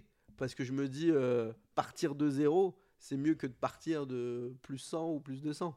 Donc euh, c'est tout. Dis-le. Les gens, euh, ils sont qui pour te juger. Et dans tous les cas, quand tu es un peu plus haut et quand tu es là, bah, automatiquement, ah ouais, si lui il a réussi sans même avoir ça ou ça, bah, ça veut dire que moi je peux y arriver aussi. Hmm. Et euh, le fait d'être inspirant aussi pour les gens, de se dire, euh, non mais euh, t'inquiète, tu peux arriver dans un domaine si tu t'en donnes les moyens, euh, même si de base t'as- t'es né euh, avec des problèmes de santé, avec euh, une scolarité médiocre, si t'en as envie, si tu te donnes les moyens, tu peux y arriver quand même.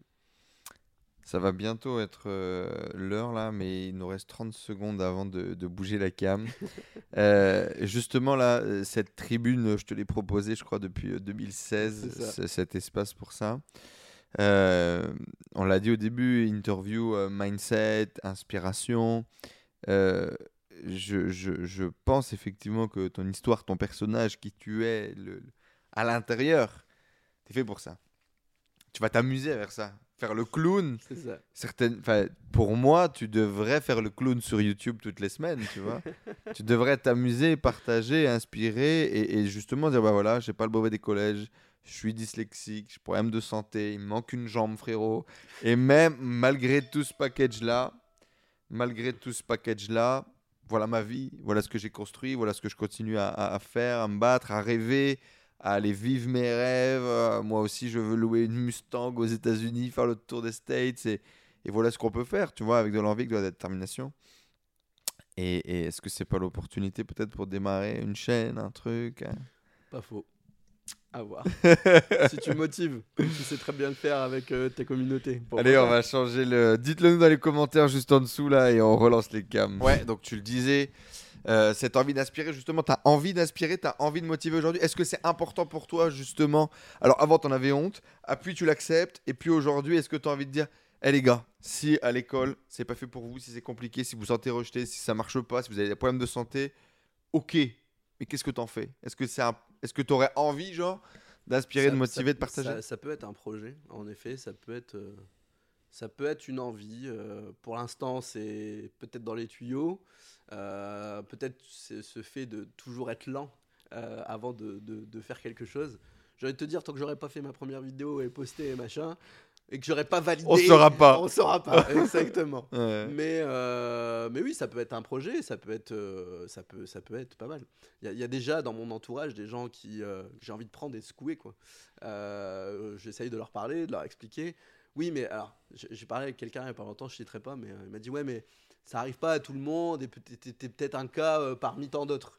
Enfin, pas- c'est un cas exceptionnel. Oui, puis de toute façon, Euh, tu avais l'assistance handicapée, donc voilà, c'était facile voilà. pour toi. Et Et... En fait, j'ai envie de te dire, euh, non, bah non, en fait, Euh, si tu te donnes les moyens, c'est pas parce que moi j'ai fait ça que toi tu vas pas y arriver.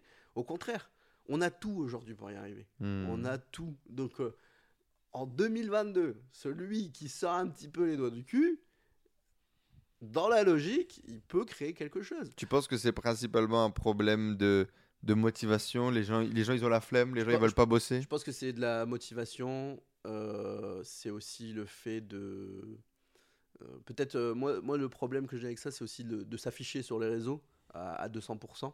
Euh, Il y en a qui, qui sont pas faits pour ça aussi, hein, qui adorent inspirer. Mais y a- heureusement qu'il n'y a pas que des projets où tu dois t'afficher. oui, hein. non, mais c'est sûr. Mais et du coup, ouais, peut-être un manque de motivation ou des croyances limitantes qui font que les gens se disent c'est pas possible, c'est c'est pas pour moi. Euh, euh, je vais rester euh, à faire mon, mon petit truc dans mon coin, travailler pour quelqu'un, être caissière. Enfin, c'est pas péjoratif encore une fois, mais euh, Il n'y a pas de sous-métier, on a besoin de tous les ah métiers, mais il y a une certaine réalité. quoi. En étant caissière, tu... voilà, je pense pas que tu vis de ta passion. quoi. exactement. Hmm. Donc, euh, prenez ce qui vous fait kiffer, essayez de développer. Au début, allez-y doucement. Et éventuellement, si vous avez plus confiance, allez plus sereinement, plus vite. Euh, faites les choses bien, propres, euh, efficaces. Et vous verrez, ça, ça va tout seul. Enfin, je pense. Après, euh, C'est ce que tu vis en tout cas. bah, exactement. Justement, on parlait de, de, de, de croyance, c'est un truc que. C'est un mot euh, que, que tu utilises beaucoup, que tu vis beaucoup, sur lequel tu as, mis des images, tu as verbalisé. Euh, quelles ont été les croyances qui t'ont un peu limité ou bloqué sur ton parcours entrepreneurial, par exemple? Bah, je vais revenir sur le tarif. Pour moi, c'était pas possible de vendre une presta à ce prix. Parce que de là où je viens, avoir un DJ à 1000 euros, c'est pas possible. D'avoir euh, quelqu'un qui fait des photos et qui est payé pour ça, c'est pas possible non plus. Euh, donc en fait, euh, je, je pense que le milieu dans lequel tu grandis, les gens avec qui tu es, Mhm. peuvent, peuvent te, te- te mettre des croyances dans la tête assez solides. Qu'est-ce qui, qu'est-ce que tu crois impossible aujourd'hui? Qui serait intéressant qu'on revoie dans un an et qu'on voit si tu as cassé cette croyance Qu'est-ce qui est impossible? En, en Ouais. vrai, aujourd'hui, avec la confiance et euh, ce que je vois et ce que j'ai réalisé, pour moi aujourd'hui, rien n'est impossible. Tant que tu t'en donnes les moyens. Euh, après, En termes de palier En- psychologique, en termes là, de palier psychologique, t'en es où? euh, C'est quoi le prix? Si avant c'était une presta à 1000 euros le DJ par exemple, aujourd'hui c'est c'est quoi le prix où tu te dis là là là je suis pas prêt encore? moi, je dirais euh, peut-être 5000. Euh, D'accord. Une, une presta à 5000. Euh, admettons aujourd'hui, qui, moi qui vis quasiment pratiquement que de la photo, Mhm. euh, j'ai encore des prestations sono, mais c'est quand même beaucoup plus rare.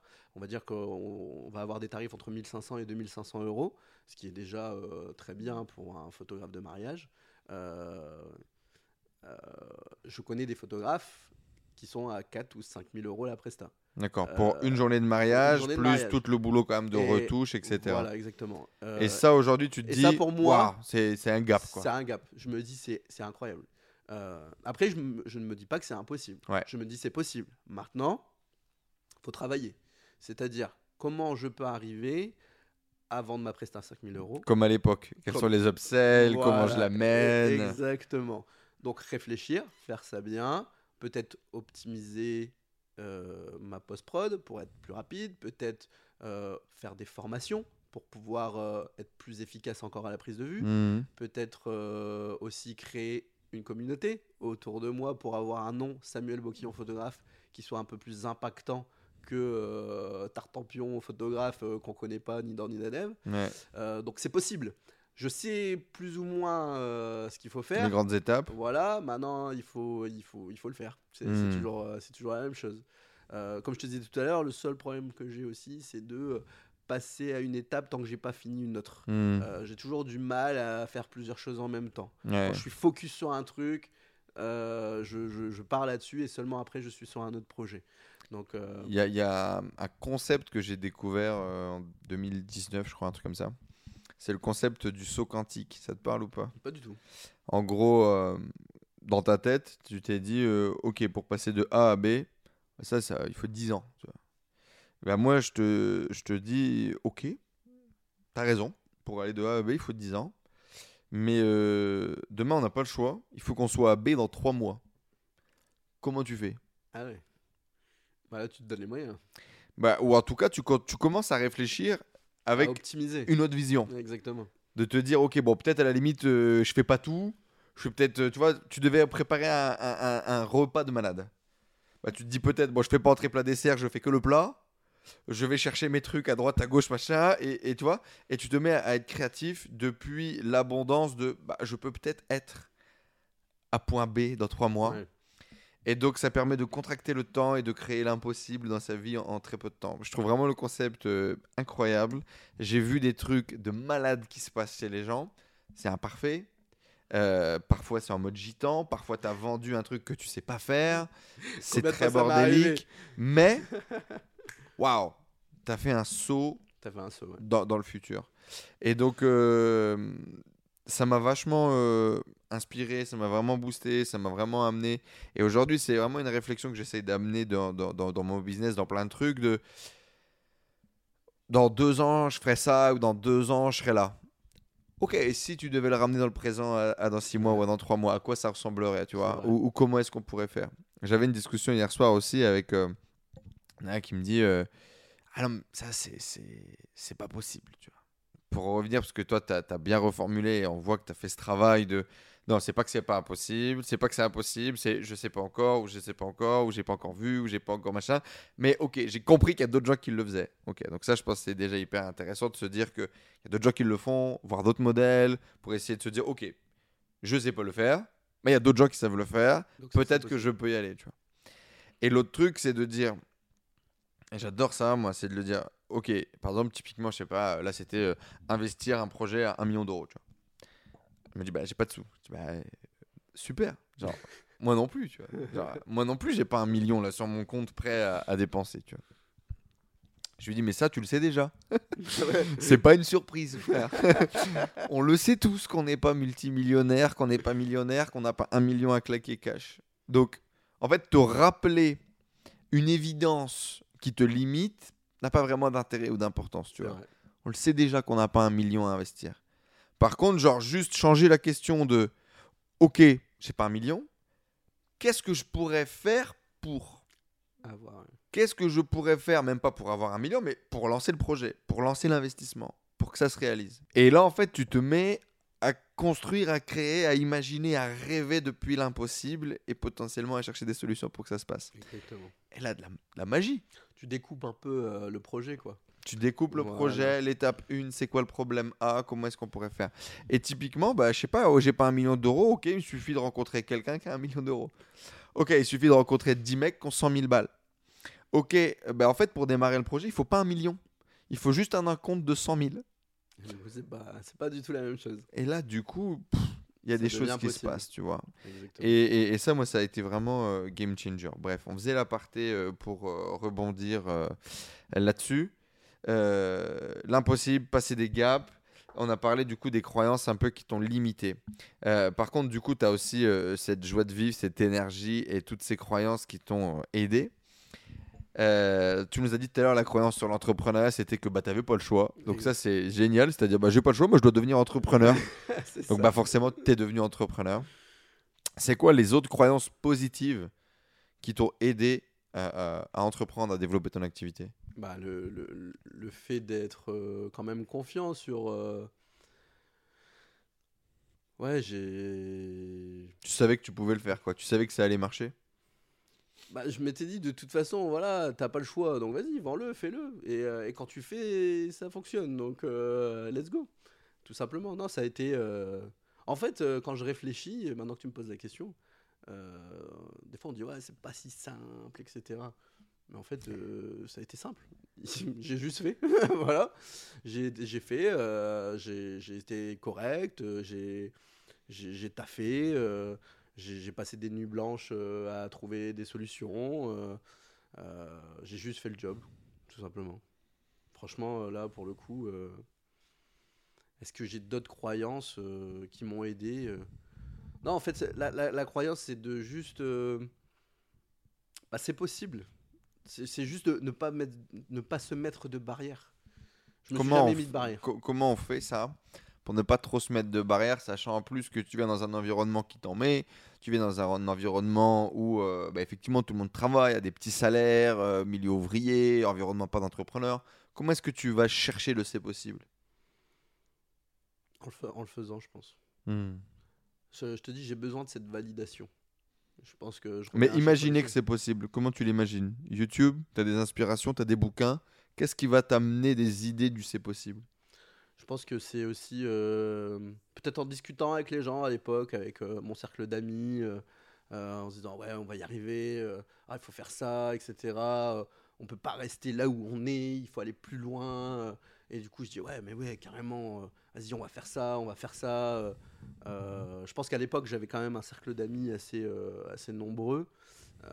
et du coup on se motivait les uns les autres un petit peu tu vois. Du coup on se chauffait. Euh, à essayer de développer des choses. Bon, on a fait aussi des trucs qui ont pas marché, mais euh, voilà, je me rappelle à l'époque, on avait fait aussi une petite, enfin une entreprise. On réparait les vélos, tu vois, on essayait de vendre des réparations de vélos dans le garage d'un pote, machin. Enfin, on a toujours été comme ça, enfin j'ai toujours été comme ça à vouloir développer et, Tester des choses. et tester des choses, ça c'est clair. Et, euh, et du coup, on y va. On y va. Toi qui as été justement avec un, réseau d'amis comme ça, avec des gens qu'on a connus tous les deux aussi, qui ont, eu des envies, qui ont eu des projets, etc. Qu'est-ce qui s'est passé pour la majorité d'entre eux Et, qu'est-ce que tu dirais euh, euh, peut-être qui, leur a manqué ou qui s'est pas passé pour que bah, peut-être comme toi, ils se soient lancés, ils aient commencé à construire des choses? Euh, alors, à l'époque, quand j'avais créé SK Music, c'était donc SK, donc Samuel et Kevin. Donc j'étais avec, mon pote de l'époque, Kevin. Et euh, bon, malheureusement, ça s'est arrêté au bout de quelques années. J'ai repris le bateau tout seul. Parce que je pense qu'au bout d'un moment, en fait, euh, euh, on n'avait pas les mêmes envies. Je pense que le salariat et quelqu'un, enfin lui c'était quelqu'un qui avait fait des études, Hmm. donc automatiquement, peut-être être dans un confort, ça l'arrangeait un peu plus. Le fait de s'investir beaucoup moins. euh, je faisais 80% du job, il faisait le reste. Donc euh, automatiquement, euh, voilà. Après, euh, chacun prend son chemin euh, sans Mhm. souci. Euh, après, Donc ça, c'est ta première association. la première association. Et ton premier pote, on va dire un peu d'enfance, etc., Voilà. qui t'avait suivi dans, dans, dans cette aventure-là. Dans, l'aventure. Euh, et après, pour les autres, pour le coup, euh, aujourd'hui, c'est mon seul regret, c'est que bah, je vois plus grand monde en fait. pour le coup, j'ai l'impression d'avoir passé un gap à un moment. Alors, je sais pas si c'était de la jalousie ou éventuellement le fait d'être différent. euh, euh, mais en fait, euh, j'ai eu pas mal de gens qui ont pris des chemins différents. après, voilà, c'est la vie, c'est comme ça. Euh, maintenant, ça m'a pas empêché d'avancer quand même. Et je me suis dit, enfin voilà, le but c'est d'avoir aussi un foyer aimant, d'avoir ta femme, d'entreprendre, peu importe avec qui. Après, le but c'est d'avancer. Donc, euh, je me suis jamais limité à, à ça. Euh, La après- solitude de l'entrepreneur, un petit peu Ah ouais, bah On le ressent, on le vit Surtout dans, dans, dans des métiers où tu es prestataire de service. Euh, pour le coup, tu es souvent accompagné parce que tu es avec tes clients. Mais en vrai, euh, quand tu es en post-prod, tu es tout seul. Donc Mm. euh, voilà, et quand tu as des doutes, tu es tout seul aussi. Euh, je dirais que c'est ouais, le, le seul hic. Euh, c'est pour ça qu'aujourd'hui, euh, le, le nouveau projet que je veux monter, euh, je préférais le monter en association pour peut-être me rassurer. Même si une première fois ça n'a pas marché, bon, même si ça a marché pendant des années, après on a pris des chemins différents, euh, peut-être qu'avec euh, une personne différente ça pourrait euh, aussi marcher. Euh, maintenant, j'ai eu beaucoup un cercle d'amis, contrairement à moi, qui avaient fait des études. Et je pense que la plupart ont fait des grandes études. hein. Il y a eu des, des pharmaciens, il y a eu des, des mecs qui faisaient de la biologie, des ingénieurs. et du coup, ils m'ont toujours tiré vers le haut. Euh, pour le coup, ça, je pense que ça a été bien, j'ai été bien entouré. Euh, et aujourd'hui, alors je ne saurais pas te dire par contre s'ils sont dans un chemin d'entrepreneur. Peut-être pour certains, oui, je ne sais pas. Ou peut-être euh, d'autres euh, qui sont restés salariés, mais sûrement avec des très bons jobs. Mhm. Parce qu'ils ont Parce fait, qu'ils avaient fait des grosses voilà. études. Et, et tu vois, j'ai jamais été mis à part parce que moi, j'en avais pas fait. Euh, tous mes potes de l'époque, ils étaient tous super calés.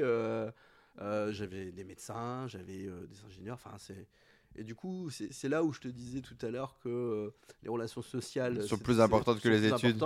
parce que euh, même si moi j'en avais pas fait, ils me mettaient pas de côté. Et Est-ce que tu penses justement c'est quoi les, les- les compétences humaines que tu as développées pour pouvoir t'intégrer dans n'importe quel milieu, n'importe quel monde? Je pense euh, l'empathie, le fait de pouvoir euh, de, de- de faire plaisir, d'avoir la joie de vivre, d'être toujours positif, euh, de- de- d'entraîner les gens à être joyeux, euh, de, de rendre des services sans rien attendre forcément en retour. Euh, tout ça, voilà, moi c'est. Ça se travaille tout ça ou c'est acquis de Non, naissance? moi je pense que j'ai jamais travaillé ça, c'est moi. A contrario, c'est des qualités, euh, mais le défaut de ça, c'est que peut-être parfois j'ai du mal à dire non, ou euh, je suis peut-être trop gentil, ou euh, enfin voilà. Mais pour l'instant, ça a été plutôt bénéfique Mhm. d'être euh, le good guys que d'être euh, la personne euh, qui dit non, etc. Après, T'as euh, déjà eu envie d'être le bad guy? Parfois, oui.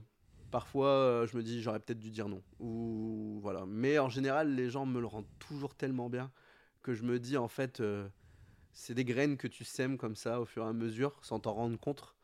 Euh, et du coup, un jour ou l'autre, ça paye. Ça finit par payer. Mais exactement. Euh, Est-ce que tu penses que l'amour va triompher? carrément. Et donc, du coup, ouais, ça, c'est un peu tes, tes conseils pour développer un bon relationnel euh, avec les gens, finalement, et, être soi-même, être sympa, Être amener du sourire, sympa, amener du écouter, écouter les gens, euh, trouver des solutions euh, sans pour autant se mettre en avant, être modeste aussi. Enfin, être modeste, pas faire de la fausse modestie, attention, parce qu'on en connaît des spécialistes de la fausse modestie. Mais moi, j'ai jamais été. euh, j'ai toujours été le gars qu'on voyait, mais pas Sans- trop non plus. Sans écraser les autres. Voilà, quoi. exactement. Euh, moi, je me suis toujours considéré comme un commercial, pas commercial. C'est-à-dire que je vends mes produits de... à l'inverse d'un commercial. C'est-à-dire qu'au lieu de, de, de- de prouver par A plus B, euh, vo- mon produit c'est le meilleur, etc., je vais un peu plus dans l'empathie, j'explique comment on peut trouver des solutions, regardez si on fait ça, etc.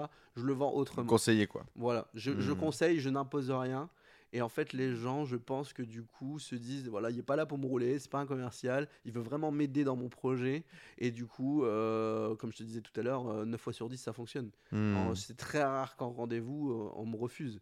Je, je dois signer euh, 9, 9 sur 10 de mes rendez-vous. Hmm. Donc je me dis, voilà, c'est bien que soit je suis bon commercial, ou soit ma technique est bonne, même si c'est pas vraiment une technique, c'est juste, je suis, je suis moi-même. Hmm. Donc là, aujourd'hui, tu décides de tout plaquer ou presque ce que tu as construit dans l'industrie euh, euh, du mariage, ou auquel, bah, pour que les gens comprennent, tu faisais euh, une quinzaine de mariages par an à peu près? Non, plus, 30. 30 mariages par an. 35, le maximum que j'ai fait. Ouais, donc c'est, c'est, ça fait beaucoup. Donc c'est là où je me suis dit, euh, ok, ça fonctionne, c'est cool. Euh, par contre, euh, ça demande énormément d'énergie. Mm. le problème, c'est que, voilà, comme je te disais tout à l'heure, inventer des concepts pour se différencier de la concurrence, c'est cool. Le problème que j'ai, c'est que je fais tout moi-même. Mm. Je fais tout moi-même, j'ai du mal à déléguer. Et du coup, au bout d'un moment, bah, tu fais 29 mariages, 30, 31, 32. le 35e, t'es mort. t'es éclaté donc euh, voilà, euh, aujourd'hui j'ai vraiment pris conscience qu'il faut aussi euh, savoir lever le pied, peut-être vendre plus cher pour faire moins de prestats, mais avoir Mhm. une qualité de prestats supérieure et ne pas vendre pour vendre. le but c'est d'avoir du confort pour soi, du confort pour tes clients et arriver à avoir une expérience utilisateur entre guillemets euh, Mm. correct. Ouais. Euh, et en fait, euh, alors pour, pour faire la transition sur ce qui me fait changer d'avis aujourd'hui sur le domaine du mariage ou de la sonorisation, euh, tu as aussi le Covid qui est passé par là. Ouais. Ça, faut pas l'oublier. Et franchement, le, je me vois encore le mercredi soir Macron qui parle à la télé en mode faut rester chez vous, il y aura plus d'événements, etc. Sauf que moi, mon business depuis le départ, c'est les événements, c'est les mariages. Je fais que ça. Euh, du coup, je fais merde, comment je vais faire? Euh, Il y a des acomptes, il y a des gens qui ont payé, il y a des prestats à gérer. Euh, je Là, du jour au lendemain, t'as plus de revenus, quoi. deux jours au lendemain, tu plus de revenus. Je me suis vu vendre ma bagnole pour rembourser les gens. Euh, donc, euh, Ah ouais? ah oui, carrément. Je... Non, mais ton téléphone le lendemain, il sonne 15 fois. Parce que tout le monde t'appelle en mode euh, qu'est-ce qu'on fait? Alors toi, t'es même pas au courant de ce qu'il faut faire. Ouais. Euh, tout le monde veut avoir ses acomptes, etc. Enfin, c'est la merde. Donc, euh, bon, bref. Et c'est vraiment à ce moment-là que j'ai pris conscience que mettre tous ses œufs dans le même panier, c'était pas bon. Et là, je me suis dit, ok, Sam, tu as développé un business. Maintenant, il n'y a que ça. Là, le Covid arrive, tu peux plus bosser. Qu'est-ce que tu peux faire? Encore une fois, tu réfléchis. Comment je peux optimiser? Comment je peux trouver des solutions? Et là, je me suis dit, ok, faut différencier un petit peu tout ça. Hmm. Euh, la sonorisation, je commençais à avoir fait le tour. Euh, la photo prenait de plus en plus de place dans mon activité. Hmm. Euh, la vidéo, pareil. J'aimais aussi faire de la vidéo, mais faire les deux en mariage, c'est un petit peu compliqué quand même. C'est soit l'un, soit l'autre. Hmm. Et là, je me suis dit, ok, faut trouver une solution. faut peut-être avoir une autre source de revenus pour, euh, au cas où le Covid revient, au cas où il y a encore un problème, au cas où demain on t'interdit de faire les mariages, tu puisses continuer à bosser et avoir des revenus, parce que sinon c'est un peu la merde. Sinon, t'es mort. Et c'est là où je me suis rendu compte, bah oui, il y a une demande. Il y a beaucoup de gens qui entreprennent, il y a beaucoup de gens qui développent des activités. Pourquoi j'aiderais pas euh, ces gens-là? Parce que moi, je pars de rien, j'ai une expertise, euh, je sais faire de l'image, je sais faire un peu de son. Il y a possibilité d'aider des gens à, à développer leur activité euh, en image. Donc, euh, let's go. Pourquoi pas se lancer euh, dans l'optimisation, banque d'images, développement web, images, enfin vidéo explicative, etc. Et du coup, pendant le Covid, c'est là où j'ai développé cette partie-là avec un, un pote qui m'a aidé. D'ailleurs, je fais un petit big up à Sly, qui m'a beaucoup aidé d'ailleurs. Et du coup, c'est là où je fais la transition. Donc, de la presta B2B, principalement, Voilà. développement d'images, photo vidéo, quoi. Voilà, photo vidéo pour entreprise. Et c'est là où un nouveau monde s'offre à moi, euh, où je me rends compte aussi que le particulier et l'entreprise, c'est deux mondes complètement différents Complètement. et qu'on n'est pas sur les mêmes chiffres.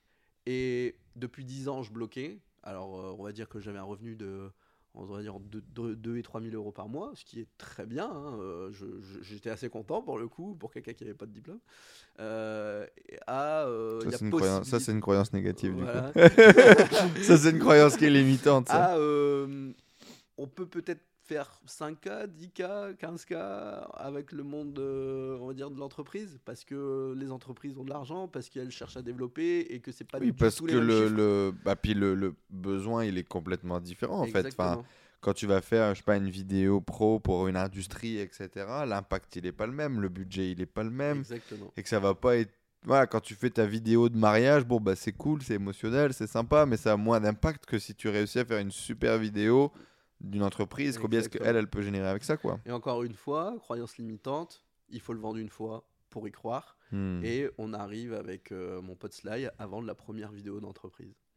Et là, euh, chiffre à 7000 euros pour une vidéo. Pas possible. Pas possible. Bah si, c'est possible.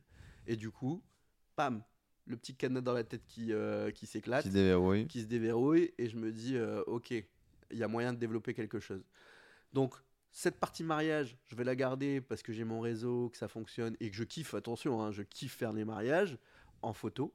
Et cette partie euh, entreprise, développement photo, vidéo, aider les entrepreneurs à développer leur activité, qui me plaît bien aussi, euh, pour essayer d'aller chercher un gap plus loin euh, que ce que je fais depuis 14 ans. Hmm. et du coup, voilà, pour moi, la prochaine étape, elle est là c'est de développer cette partie pour aller chercher plus loin parce que j'ai l'impression d'être arrivé au bout et j'ai envie de plus. Est-ce que tu as la sensation un peu qu'il y a... Est-ce qu'il y a une petite mort ou pas? Est-ce que tu as l'impression de tuer un peu ce SK Music sonorisation qui a démarré il y a 14 ans? Pense un petit peu, je pense qu'à la dernière soirée euh, de mariage qui est normalement le 7 octobre 2023, je l'ai déjà mis sur mon calendrier. Oh putain, elle est déjà signée et tout Elle est déjà signée, euh, je pense que j'aurai peut-être ma petite larmichette. Je pense qu'ils euh, ils sont pas prêts ces mariés là, ils vont rester sur la piste. Tu vas foutre le bordel et... Je, vais essayer de kiffer. ils m'ont appelé, ils ont prévu d'aller se coucher à minuit. C'est des gens, ils détestent un peu la musique trop forte. je peux pas. Je, serais obligé de, de, de tout donner et euh, d'avoir euh, le smile au maximum parce que bah, ce sera la dernière, après ça sera terminé. Et euh, voilà, mais je me dis, voilà, c'est une nouvelle aventure qui commence. Et c'est ça que hmm. j'aime bien aussi, c'est repartir à zéro. Quand tu arrives au bout de quelque chose, faut pas regretter d'arrêter. et après, ben voilà, si j'en suis là aujourd'hui, c'est grâce à ça. Euh, le matos dans lequel j'ai investi pour faire cette activité va me permettre aussi peut-être d'investir dans autre chose après. Donc c'est une continuité en fait. Hmm. C'est pas la même activité, mais c'est une continuité de l'entrepreneuriat et le fait de, de, vouloir avancer et d'aller plus loin. Qu'est-ce que tu as appris si on devait avoir genre deux, deux trois, euh, tu sais, euh, les deux trois conseils pour développer un bon business de sono, machin, etc. Et même les conseils un peu que tu as appris à toi-même on en reparlait bien évidemment par rapport au pricing, mais si, est-ce qu'il y a d'autres choses vraiment qui te marquent, euh, que tu as appris sur ces 14 ans à développer cette boîte de sono euh? Moi, j'ai toujours, euh, j'ai toujours attaché de l'importance à avoir une belle image. pour moi, quand tu veux vendre quelque chose, je m'interdisais à l'époque, je me rappelle, de, de, faire des photos de la sono au tout début, parce que je trouvais que c'était pas assez quali. Mmh. c'était pas assez quali, donc moi, je pense que voilà, il faut faut travailler vraiment son image, avoir quelque chose de propre, efficace, euh, d'avoir cette image euh, vraiment euh, professionnelle. Enfin, pour moi, c'était super important. Enfin, c'est toujours d'être carré. Il faut être carré. être carré dans, dans, dans, dans, ce que tu fais, dans, dans l'image que tu renvoies. Ça passe par quoi? Est-ce qu'il y a des trucs que tu fais pour bah, le, logo, euh, flyer, enfin pas flyer, mais belle brochure, avoir une, une, qualité. En fait, en gros, quand, quand tes clients te voient, enfin moi je, je, le vois comme ça, il euh, faut que ça en jette. La forme, quoi. la, forme. la forme, elle doit être nickel. La forme doit être nickel. C'est-à-dire, euh, c'est pas genre, ouais, on va développer l'activité, tiens, je t'ai imprimé ça sur un bout de papier. Non, si tu veux vendre des prestations haut de gamme, il faut que demain ton papier soit nickel, bam, bam, bam, que tu sois carré, tu arrives, tu as déjà les bonnes questions, euh, tu es déjà euh, carré dans ta tête au niveau de. Au niveau de ton rendez-vous, ton organisation. l'organisation. Après, je pense que tu peux y arriver sans, hein, c'est pas. Mais. Euh, mais voilà, tout de suite, ça, donne un, quelque chose, un cahier des charges beaucoup plus. Une prestance, ouais. Et une mmh. prestance. et puis voilà, quand tu veux vendre des prestats à 2500, 5000 euros, t'es obligé, quoi. Faut être, faut être quali, quoi. Mhm. C'est obligatoire. Et après, euh, qu'est-ce que j'ai développé d'autre euh, pour être efficace euh, Ouais, te, te, te préparer. alors, moi, je pense que d'être de bons conseils avec tes clients, sans pour autant imposer les choses, c'est très important aussi. Donc cette démarche finalement, non pas de vendre pour vendre, mais vraiment de conseiller voilà. Euh, à la décision. Ils appellent ça comme ça aujourd'hui. Un conseiller à la décision. Voilà. En fait, ça te donne, euh, ça donne une expertise euh, de, de, de, ton activité sans pour autant imposer les choses. Et... Donc ça peut être de la recommandation diverses, par exemple dans le mariage sur la salle, sur le traiteur, sur les bons trucs, sur ce que tu as vu qui marchait bien. J'ai fait ça plusieurs fois, j'ai vu que ça fonctionnait. bah moi je vous conseille plutôt de faire ça après. Pourquoi? Typiquement, exemple, ah bah nous on, on, veut faire les photos de couple, entre midi et deux on a un petit trou. Bah non, en fait, c'est aussi à toi en tant que professionnel de dire, bah non, la meilleure lumière, elle est une heure avant le coucher de soleil pour avoir les plus belles lumières, etc. Donc, euh, cette expertise et ce conseil, euh, va rassurer tes clients, Hmm. va faire que tu vas passer pour quelqu'un de beaucoup plus pro, même si c'est la réalité, euh, et, euh, et automatiquement bah, va te, te donner une aura un peu plus importante aussi sur ça. Quoi. Hmm. Donc je dirais ouais, d'être de bons conseils, être carré, avoir un, un, on va dire un- tout ce qui est papier, etc. La forme, la, forme, qui est nickel. la forme qui, qui soit nickel. Et, et allez, dernier conseil, faites toujours tout avec le smile. grave, Ça aide énormément. grave. Franchement. T'as combien euh, de gens qui te le disent? À quel point t'es souriant, à quel point t'es charmant et... Dans, dans- dans- dans ne- combien 9 sur 10. Il y a combien de situations que ça t'a sauvé, tu penses de, de- Je pense que dans tout- pratiquement tous mes mariés euh, me le disent. Euh, et je pense que même si demain, euh, je sais pas, ma qualité de prestation serait moindre, mais euh, comme mon comportement Comme t'es sympa. et euh, ma, ma sympathie et fonctionne, euh, peut-être que des fois, tu peux faire passer des choses que tu faire, tu ferais pas passer si tu serais trop carré. D'ailleurs, tu vois, c'est ça que j'ai j'ai un peu plus de mal avec, avec euh, le, le- le côté entreprise. C'est que je suis tellement habitué aux particuliers, tellement habitué à, à ce que euh, bah, je sois familier avec mes clients. J'ai même des clients aujourd'hui qui sont devenus des potes. euh, que bah, ce monde de l'entreprise est complètement différent. Euh, même si j'essaye d'amener euh, de la joie de vivre et du sourire et que ça fonctionne aussi, il y a Hmm. quand même un côté plus, euh, plus carré. Donc, il faut le respecter. Euh, mais bon, en général, après les vidéos, après les photos, on arrive quand même à, Ouais. à- à sympathiser. euh, Et puis, il y a un truc que j'aime beaucoup, euh, qu'on m'avait partagé, c'est derrière n'importe quel chef d'entreprise, il y a un être humain qui rentre chez lui, qui fait caca dans ses chiottes, tu vois, ça. avec ses enfants qui gueulent et machin. Et, et- et donc, finalement, n'importe quel B2B est un B2C C'est ça. euh, derrière. Et euh, puis aujourd'hui, l'entrepreneuriat, ça s'est quand même un petit peu décoincé sur beaucoup de trucs. Il y a quand même beaucoup de. On est dans une génération de business web aussi, où, où les mecs bossent en t-shirt et gagnent des millions, quoi. Donc, euh, il y a quand même eu, euh, j'ai l'impression, une certaine forme de, de relax aussi par rapport euh, à tout ça. Par rapport à cette nouvelle activité, du coup, B2B et ce nouveau projet dans lequel tu te lances, c'est quoi tes peurs? De pas y arriver, de pas vendre. Tant que j'ai pas vendu euh, une première fois, je me dis c'est pas possible. Après, je l'ai déjà fait. On a déjà vendu des vidéos. On a eu un contrat avec l'Office du tourisme qui a plutôt bien marché, à, à plus de 10 000 euros. Donc je me dis voilà, ça y est, j'ai- mes petits cadenas qui commencent à s'ouvrir. Donc, euh, comme je te dis depuis le départ, pour moi, rien n'est impossible. Il faut juste euh, remettre euh, la forme correctement, être focus, et on, on- va y arriver. Mais c'est vrai qu'on a toujours des doutes. On a toujours des doutes tant qu'on l'a pas fait une première fois, et du coup, c'est peut-être ça ma peur de me dire.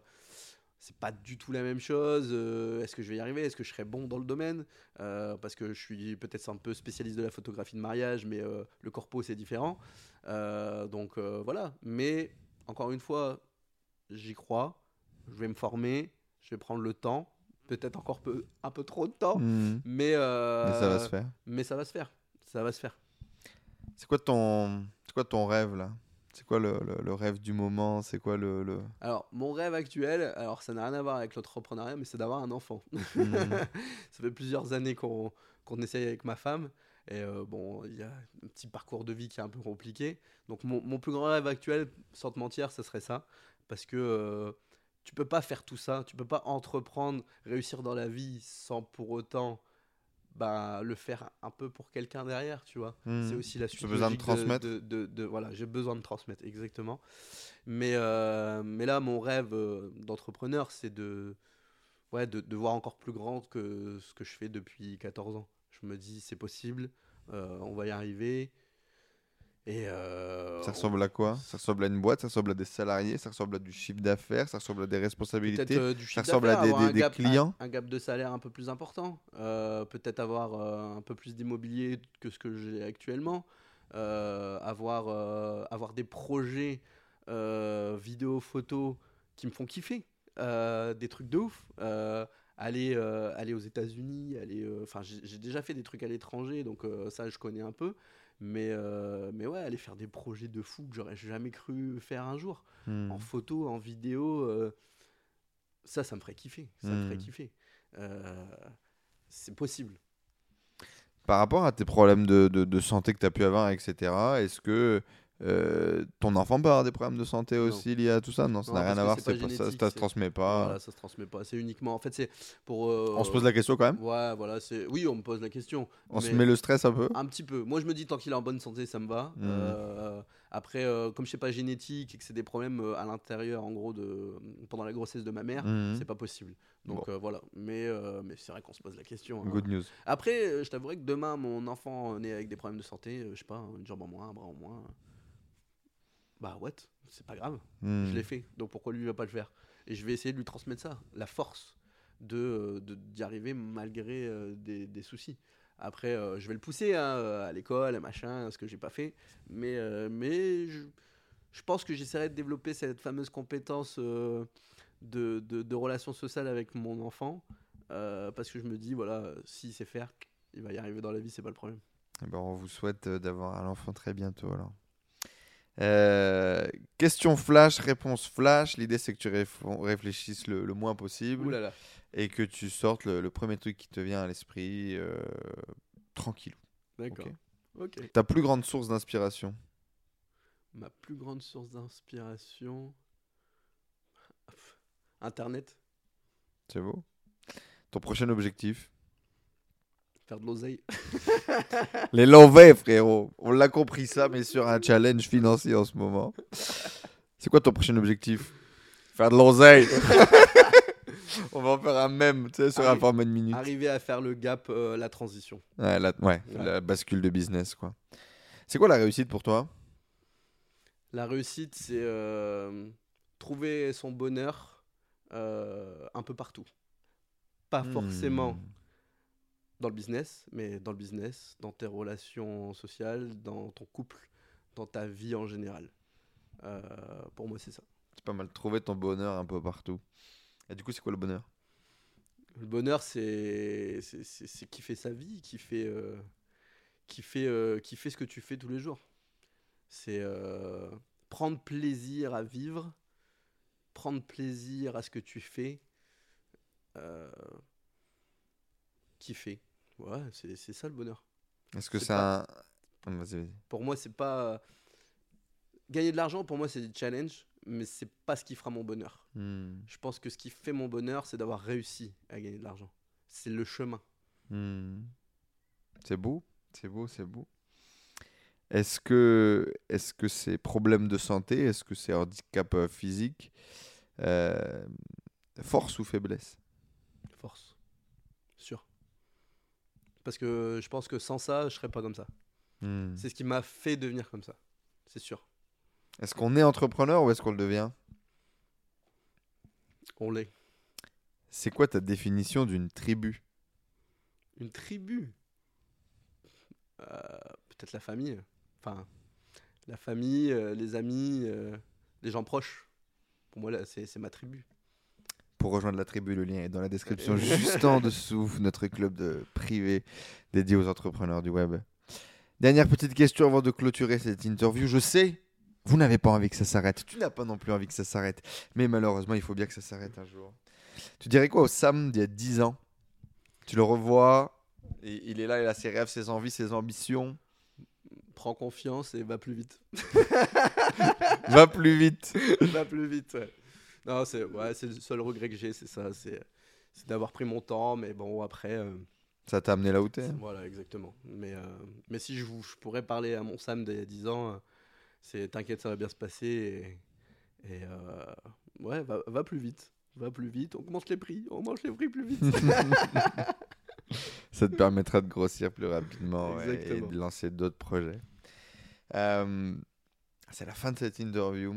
Euh, c'est quoi, euh, quoi le message de fin là que tu veux laisser à cette caméra euh, qui est juste là, qui est la tienne d'ailleurs que tu connais bien? Alors, le message de fin pour cette vidéo, ça serait même si vous partez avec les mauvaises cartes, il y a toujours possibilité d'aller en piocher d'autres et de tomber sur les bonnes. Tout simplement. C'est beau, c'est philosophique, c'est pokéristique, ça me plaît. Euh, les gens, ils peuvent te retrouver où là? Où est-ce qu'ils retrouvent ton travail? Où est-ce qu'ils Bah, peuvent te euh, découvrir? Où est-ce qu'ils peuvent venir te voir faire le clown? Euh, bah, vous m'appelez si vous vous mariez. si vous vous mariez, je ferai le clown avec vous avec plaisir, euh, sans problème. Si Mais que avez- en photo. que en photo, exactement. ça. Pour 2024, c'est plus que la, la photo, ça c'est sûr et certain. Si vous avez des projets aussi euh, pour euh, développer votre activité, bah, je suis là pour vous conseiller et, et vous euh, mettre des images euh, sur ça euh, avec plaisir également. Euh, du coup, Instagram, Facebook, Samuel Boquillon Wedding ou euh, Samuel Boquillon euh, Work. Euh, également le site internet samuelboquillon.com euh, qui va se transformer aussi prochainement. Et peut-être une nouvelle entité euh, dans quelques mois pour la partie entrepreneur. on est encore à la recherche d'un nom, donc là pour l'instant je, je l'ai pas. bien. Hmm. Mais enfin voilà, venez me rejoindre sur les réseaux, il n'y a pas de souci. je répondrai. te souhaite beaucoup de réussite dans cette bascule du coup euh, en B2B, dans ces nouvelles aventures de création de vidéos photos. Bah, merci beaucoup. Euh, Je voulais te remercier quand même pour, euh, pour cette interview qu'on doit faire depuis 6 ans. ouais. Je voulais aussi te féliciter pour avoir euh, sorti les doigts des fesses et, euh, et avoir créé cette chaîne YouTube il y a plusieurs années quand euh, personne était, était dans le game dans notre entourage. Ouais. Donc je voulais te le dire quand même que bah, félicitations à toi aussi là où tu en es et j'espère que tu iras aussi en- encore plus loin tout simplement. quand tu, quand tu mets les, les pieds dedans, et tu le sais parce que tu les as mis avant moi, tu commences à te prendre à ce jeu-là. Euh, ça devient effectivement un peu ta raison de vivre, ta façon de faire les choses, ta façon de penser. Là, tu es encore en train de casser d'autres croyances qui, qui, qui te faisaient rester dans le B2B, dans le B2C, qui te faisaient rester à un certain niveau de revenu, à un certain niveau de projet. Là, tu vas mettre les, les, les pieds dans autre, dans autre chose, peut-être dans un bain un peu plus grand, dans une opportunité plus grande. Euh, tu, tu, tu le vois, y a, tu te dis, ok, je sais pas, j'ai envie de faire une vidéo dans un jet privé avec je sais pas qui pour je sais pas quoi. Bah ouais, let's go, viens, on trouve des moyens, on rencontre des gens, on fait des trucs. Et tu te dis, euh, jusqu'où ce qui se passe dans ma tête peut se passer dans la vie. Et, et quand tu commences vraiment à penser comme ça, euh, c'est flippant. Parce que tu te mets un peu à un stress, une pression en te disant qui est-ce que je suis pour penser comme ça? Est-ce que ça existe vraiment? Est-ce que je vais vraiment pouvoir y arriver? Est-ce que je peux vraiment rêver? Est-ce que je peux vraiment créer tout ce que je rêve? Genre, c'est un pouvoir un peu surhumain, en même temps ça fait peur. T'as peur de rêver et, et- et en même temps, tu, tu, tu, tu te laisses à rêver et tu te laisses à aimer rêver et tu te dis on peut y aller. Euh, et t'as plus envie d'arrêter. T'as plus ça. envie d'arrêter. Et moi, je, je, je fais des rêves, donc des vrais rêves euh, le soir en dormant, qui me font flipper de ouf. Et, des fois, je me dis à quel point ça peut devenir une réalité. Et hum, je continue à avancer sous forme de challenge et d'objectifs parce que ça me permet de pas trop me prendre au sérieux. C'est vraiment, c'est vraiment ça. Donc ce matin là, je suis, allé courir euh, avant de venir bosser, tu vois. Et hum, je, donc j'ai défini, le- là j'étais sur euh, un challenge qui s'appelle euh, le million. L'objectif c'était de faire un million de ventes par mois. Challenge débile qui n'avait pas forcément de sens, mais euh, qui m'a permis de passer le business à un autre niveau. On a recruté euh, 20 collaborateurs, on- on- je me suis associé, on a mis des moyens complètement différents en place pour atteindre d'autres résultats qu'on pensait impossibles, tu vois. D'ailleurs, quand je l'ai créé, je savais pas vraiment mathématiquement ça marchait, mais est-ce que ça allait marcher? Est-ce qu'on allait ça, être capable de maintenir le truc? Je sais pas, tu vois. Pas dedans. Et là, du coup, donc j'ai eu l'idée du nouveau challenge qui va arriver juste après ça, qui sera euh, le million saison 2, quoi, grosso modo sur une autre activité. Et en fait, euh, plus j'avance, plus il y a d'autres domaines qui m'ouvrent les bras, plus il y a d'autres trucs que j'ai envie de faire. Moi, là, j'ai envie de mettre mon business en pilote automatique ou presque, recruter un CEO et, et faire que les gens euh, font tourner ce qu'on a commencé à construire, tu vois. Et j'ai envie de faire du stand-up, tu vois. Ah ouais, carrément. J'ai envie de monter un spectacle, j'ai envie de monter un one-man show. Ah, il est chaud bouillant.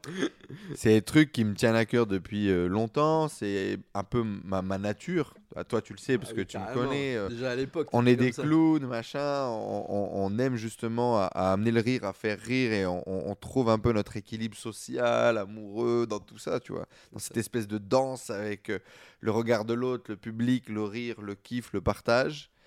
Et c'est un truc que j'ai jamais vraiment exploité. Tu regardes beaucoup de mes vidéos YouTube, sont très euh, aseptisées, un peu peut-être trop sérieuses, où je cherchais à gagner la crédibilité des gens, tu vois, à travers le fait de créer un personnage.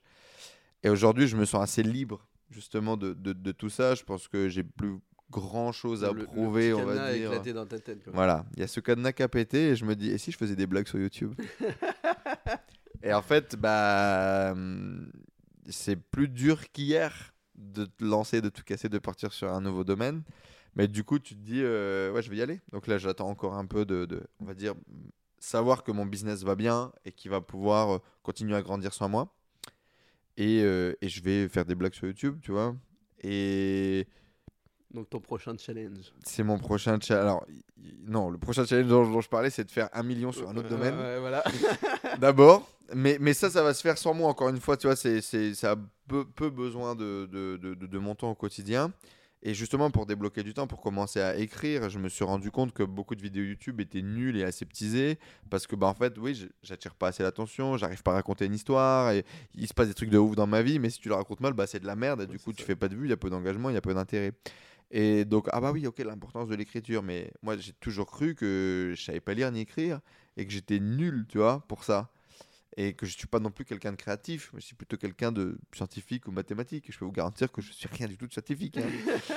et, et, et du coup, bah ah ouais, je peux être créatif moi. Genre j'ai le droit d'être créatif. Ouais. Genre, je- Ah bah ouais, bah oui, ok, je peux être un créatif. euh, Et, et, donc du coup, bah voilà, apprendre, apprendre à réveiller d'autres parts de moi, euh, accepter qu'ils sont là, commencer à les explorer. Et ouais, je me dis, euh, c'est, qu'est-ce qu'il faut faire pour devenir acteur? Faut faire quoi pour devenir acteur? C'est quoi? C'est une école? C'est C'est vrai. je... ça serait pas mal? Ça serait marrant, non? Je- Mais ce qui est bien, De l'autre côté de l'écran. tu te laisses arriver à aller encore plus loin. Et, euh, Ouais. et c'est fait, c'est ça aussi pour ça que tu vas avancer euh, dans ce que tu fais. Je pense, je l'espère en tout cas, et j'espère en tout cas, et ça je pense que tu l'as, tu l'as bien compris, et je pense que tu l'as bien partagé à tout le monde qui nous a écouté là, c'est euh, kiffer, kiffer tous les jours, kiffer au Exactement. quotidien, euh, pas s'enfermer. Je pense que moi, pour le coup, ça a été mon cas quand j'ai commencé à gagner un petit peu d'argent, je me suis perdu là-dedans. Dans le fait de gagner de l'oseille, dans le fait de vouloir gagner plus, dans le fait de, de, de, de n'exister qu'à travers ça presque. Ouais. Je me suis vachement emprisonné pendant plusieurs années, euh, de 2016 à 2020 peut-être, tu vois. Mais du coup, tu t'es rendu compte que c'était pas la finalité là. Ouais, ouais. Exactement. Et tu vois, ça, Ouais. je- ça j'en suis persuadé. C'est euh, c'est le chemin qui te fait kiffer. C'est Hmm. pas, c'est pas la, Ouais, et puis t'amuser tout le temps en fait, peu importe qu'on monte. euh, oui, monter des projets de plus en plus ambitieux. Oui, monter des projets qui ont de plus en plus d'impact. Et donc mathématiquement qu'il te faut gagner le plus d'oseille. Bah oui. Mais est-ce que tu kiffes ce que tu es en train de faire, tu vois? Voilà. Et moi, typiquement, là, je me réveille il y a six mois.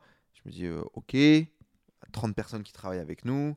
C'est génial, c'est une belle satisfaction de pouvoir, euh, entre guillemets, euh, alimenter des gens avec ton bise et tout. Cool. On n'a jamais gagné autant. Ok, cool. Ma vie, c'est de la merde, frère. Mm. Genre euh, là, euh, je kiffe pas vraiment ce que je suis en train de faire, tu vois. Et donc je me suis dit non, non, c'est pas, c'est pas ok, c'est pas ok. Et il faut qu'on mette les choses en place pour retourner vers. Et et j'ai un, j'ai un diary, tu vois, j'ai un journal un peu intime, tu vois, j'écris tous les jours, etc. J'ai ce, ce- ce- cette, habitude. Et tous les jours, il y a ce truc de je veux gagner X ou Y, mais surtout, je veux prendre du kiff tous les jours. Tous les jours. ouais. Tu regardes ton agenda, tu te dis Ah, on va se mettre une bonne grosse tranche de rire avec le pâté aujourd'hui, ça va être sympa, ça, tu vois. exactement. Et ouais, c'est c'est ce qui devient prédominant aujourd'hui Ah, euh, dans ma toute vie. la quoi. semaine sur ton agenda, tu dis Ah, aujourd'hui on va rigoler. Ah, demain on va faire trop, trop bien. Ah, après-demain on va faire ça. Mais à On quel a- moment t'as l'impression de travailler T'as déjà gagné, ouais. T'as déjà gagné. T'as Exactement. déjà gagné. Et si à la fin de la semaine, et en plus t'as fait 2-3 000 euros sur ton compte, bah là c'est le bonus. C'est bon, cerise sur le on est bien. Mais euh, si euh, ta semaine c'est putain, demain faut aller là, fait chier. Ah bah c'est là. Où- Voilà. Là tu vois, je sais que. Alors hier c'était putain, fait chier, faut la réinstaller parce que c'est la sono. Aujourd'hui c'est ah trop bien, je vais kiffer, on va faire des interviews, on va faire de la Mm. vidéo, c'est cool. Demain c'est trop cool. Je vais faire des super photos pour Enzo. En plus, ils sont beaux gosses tous les deux, ça va faire. J'espère juste qu'il va pas trop pleuvoir. Parce qu'on est dans le nord. On est dans le nord de la France, Mais voilà. motherfuckers. Là, tu vois, sur, euh, sur les 3-4 jours, euh, il y a, il y a 3 Il y a jours, beaucoup de euh, kiff, quoi. Il y a beaucoup de kiff. Donc, Mm. euh, donc let's go. Fais ce, qui, fais ce que tu kiffes. L'argent, Il suivra. il suivra. Et, euh, et ton bonheur, il sera là. Tout simplement. Les amis, je veux un maximum de commentaires euh, pour, euh, pour ça. Merci beaucoup d'être venu partager. C'était un vrai plaisir. C'était un vrai plaisir de t'avoir. C'était un vrai plaisir de replonger un peu dans ces souvenirs, dans cette nostalgie. Il y a eu des moments euh, émotion également. Euh, je pense que tu n'avais peut-être jamais parlé en public de ce genre de, de, de sujet aussi. Un maximum de force. Mettez du love. mettez du love, love, love, love, love. Sam, merci beaucoup. Et puis, une chaîne YouTube Moi, j'y crois beaucoup. Euh, Ah, tu m'as inspiré là aujourd'hui, euh, Enzo. ça fait trop de sens en fait avec qui tu es, ta mission. Et, euh, et d'un point de vue business, il y a aussi tellement de logique, tu vois. Ça pourrait être une chaîne, bien évidemment. euh, ça, il peut y avoir plein de trucs, tu vois. Mais ça pourrait être une chaîne de façon très basique sur photo, vidéo, partager ta passion, partager des conseils et donc alimenter du business de l'autre côté. Ça pourrait être tout simplement partager ton parcours d'entrepreneur, documenter un petit peu et justement faire des petites capsules de 3-4 minutes, ne serait-ce que toutes les semaines, euh, entre euh, d'anecdotes, entre euh, la maladie, l'handicap, l'entrepreneuriat et du côté inspirationnel. T'es es, un pro de l'image, donc euh, tu vas pouvoir mettre tout ça et, et le sublimer. Euh, ça peut être à travers tout ton réseau, les gens qui sont autour de toi, parce que tu rencontres énormément de gens et il y a beaucoup de gens à mettre en lumière aussi.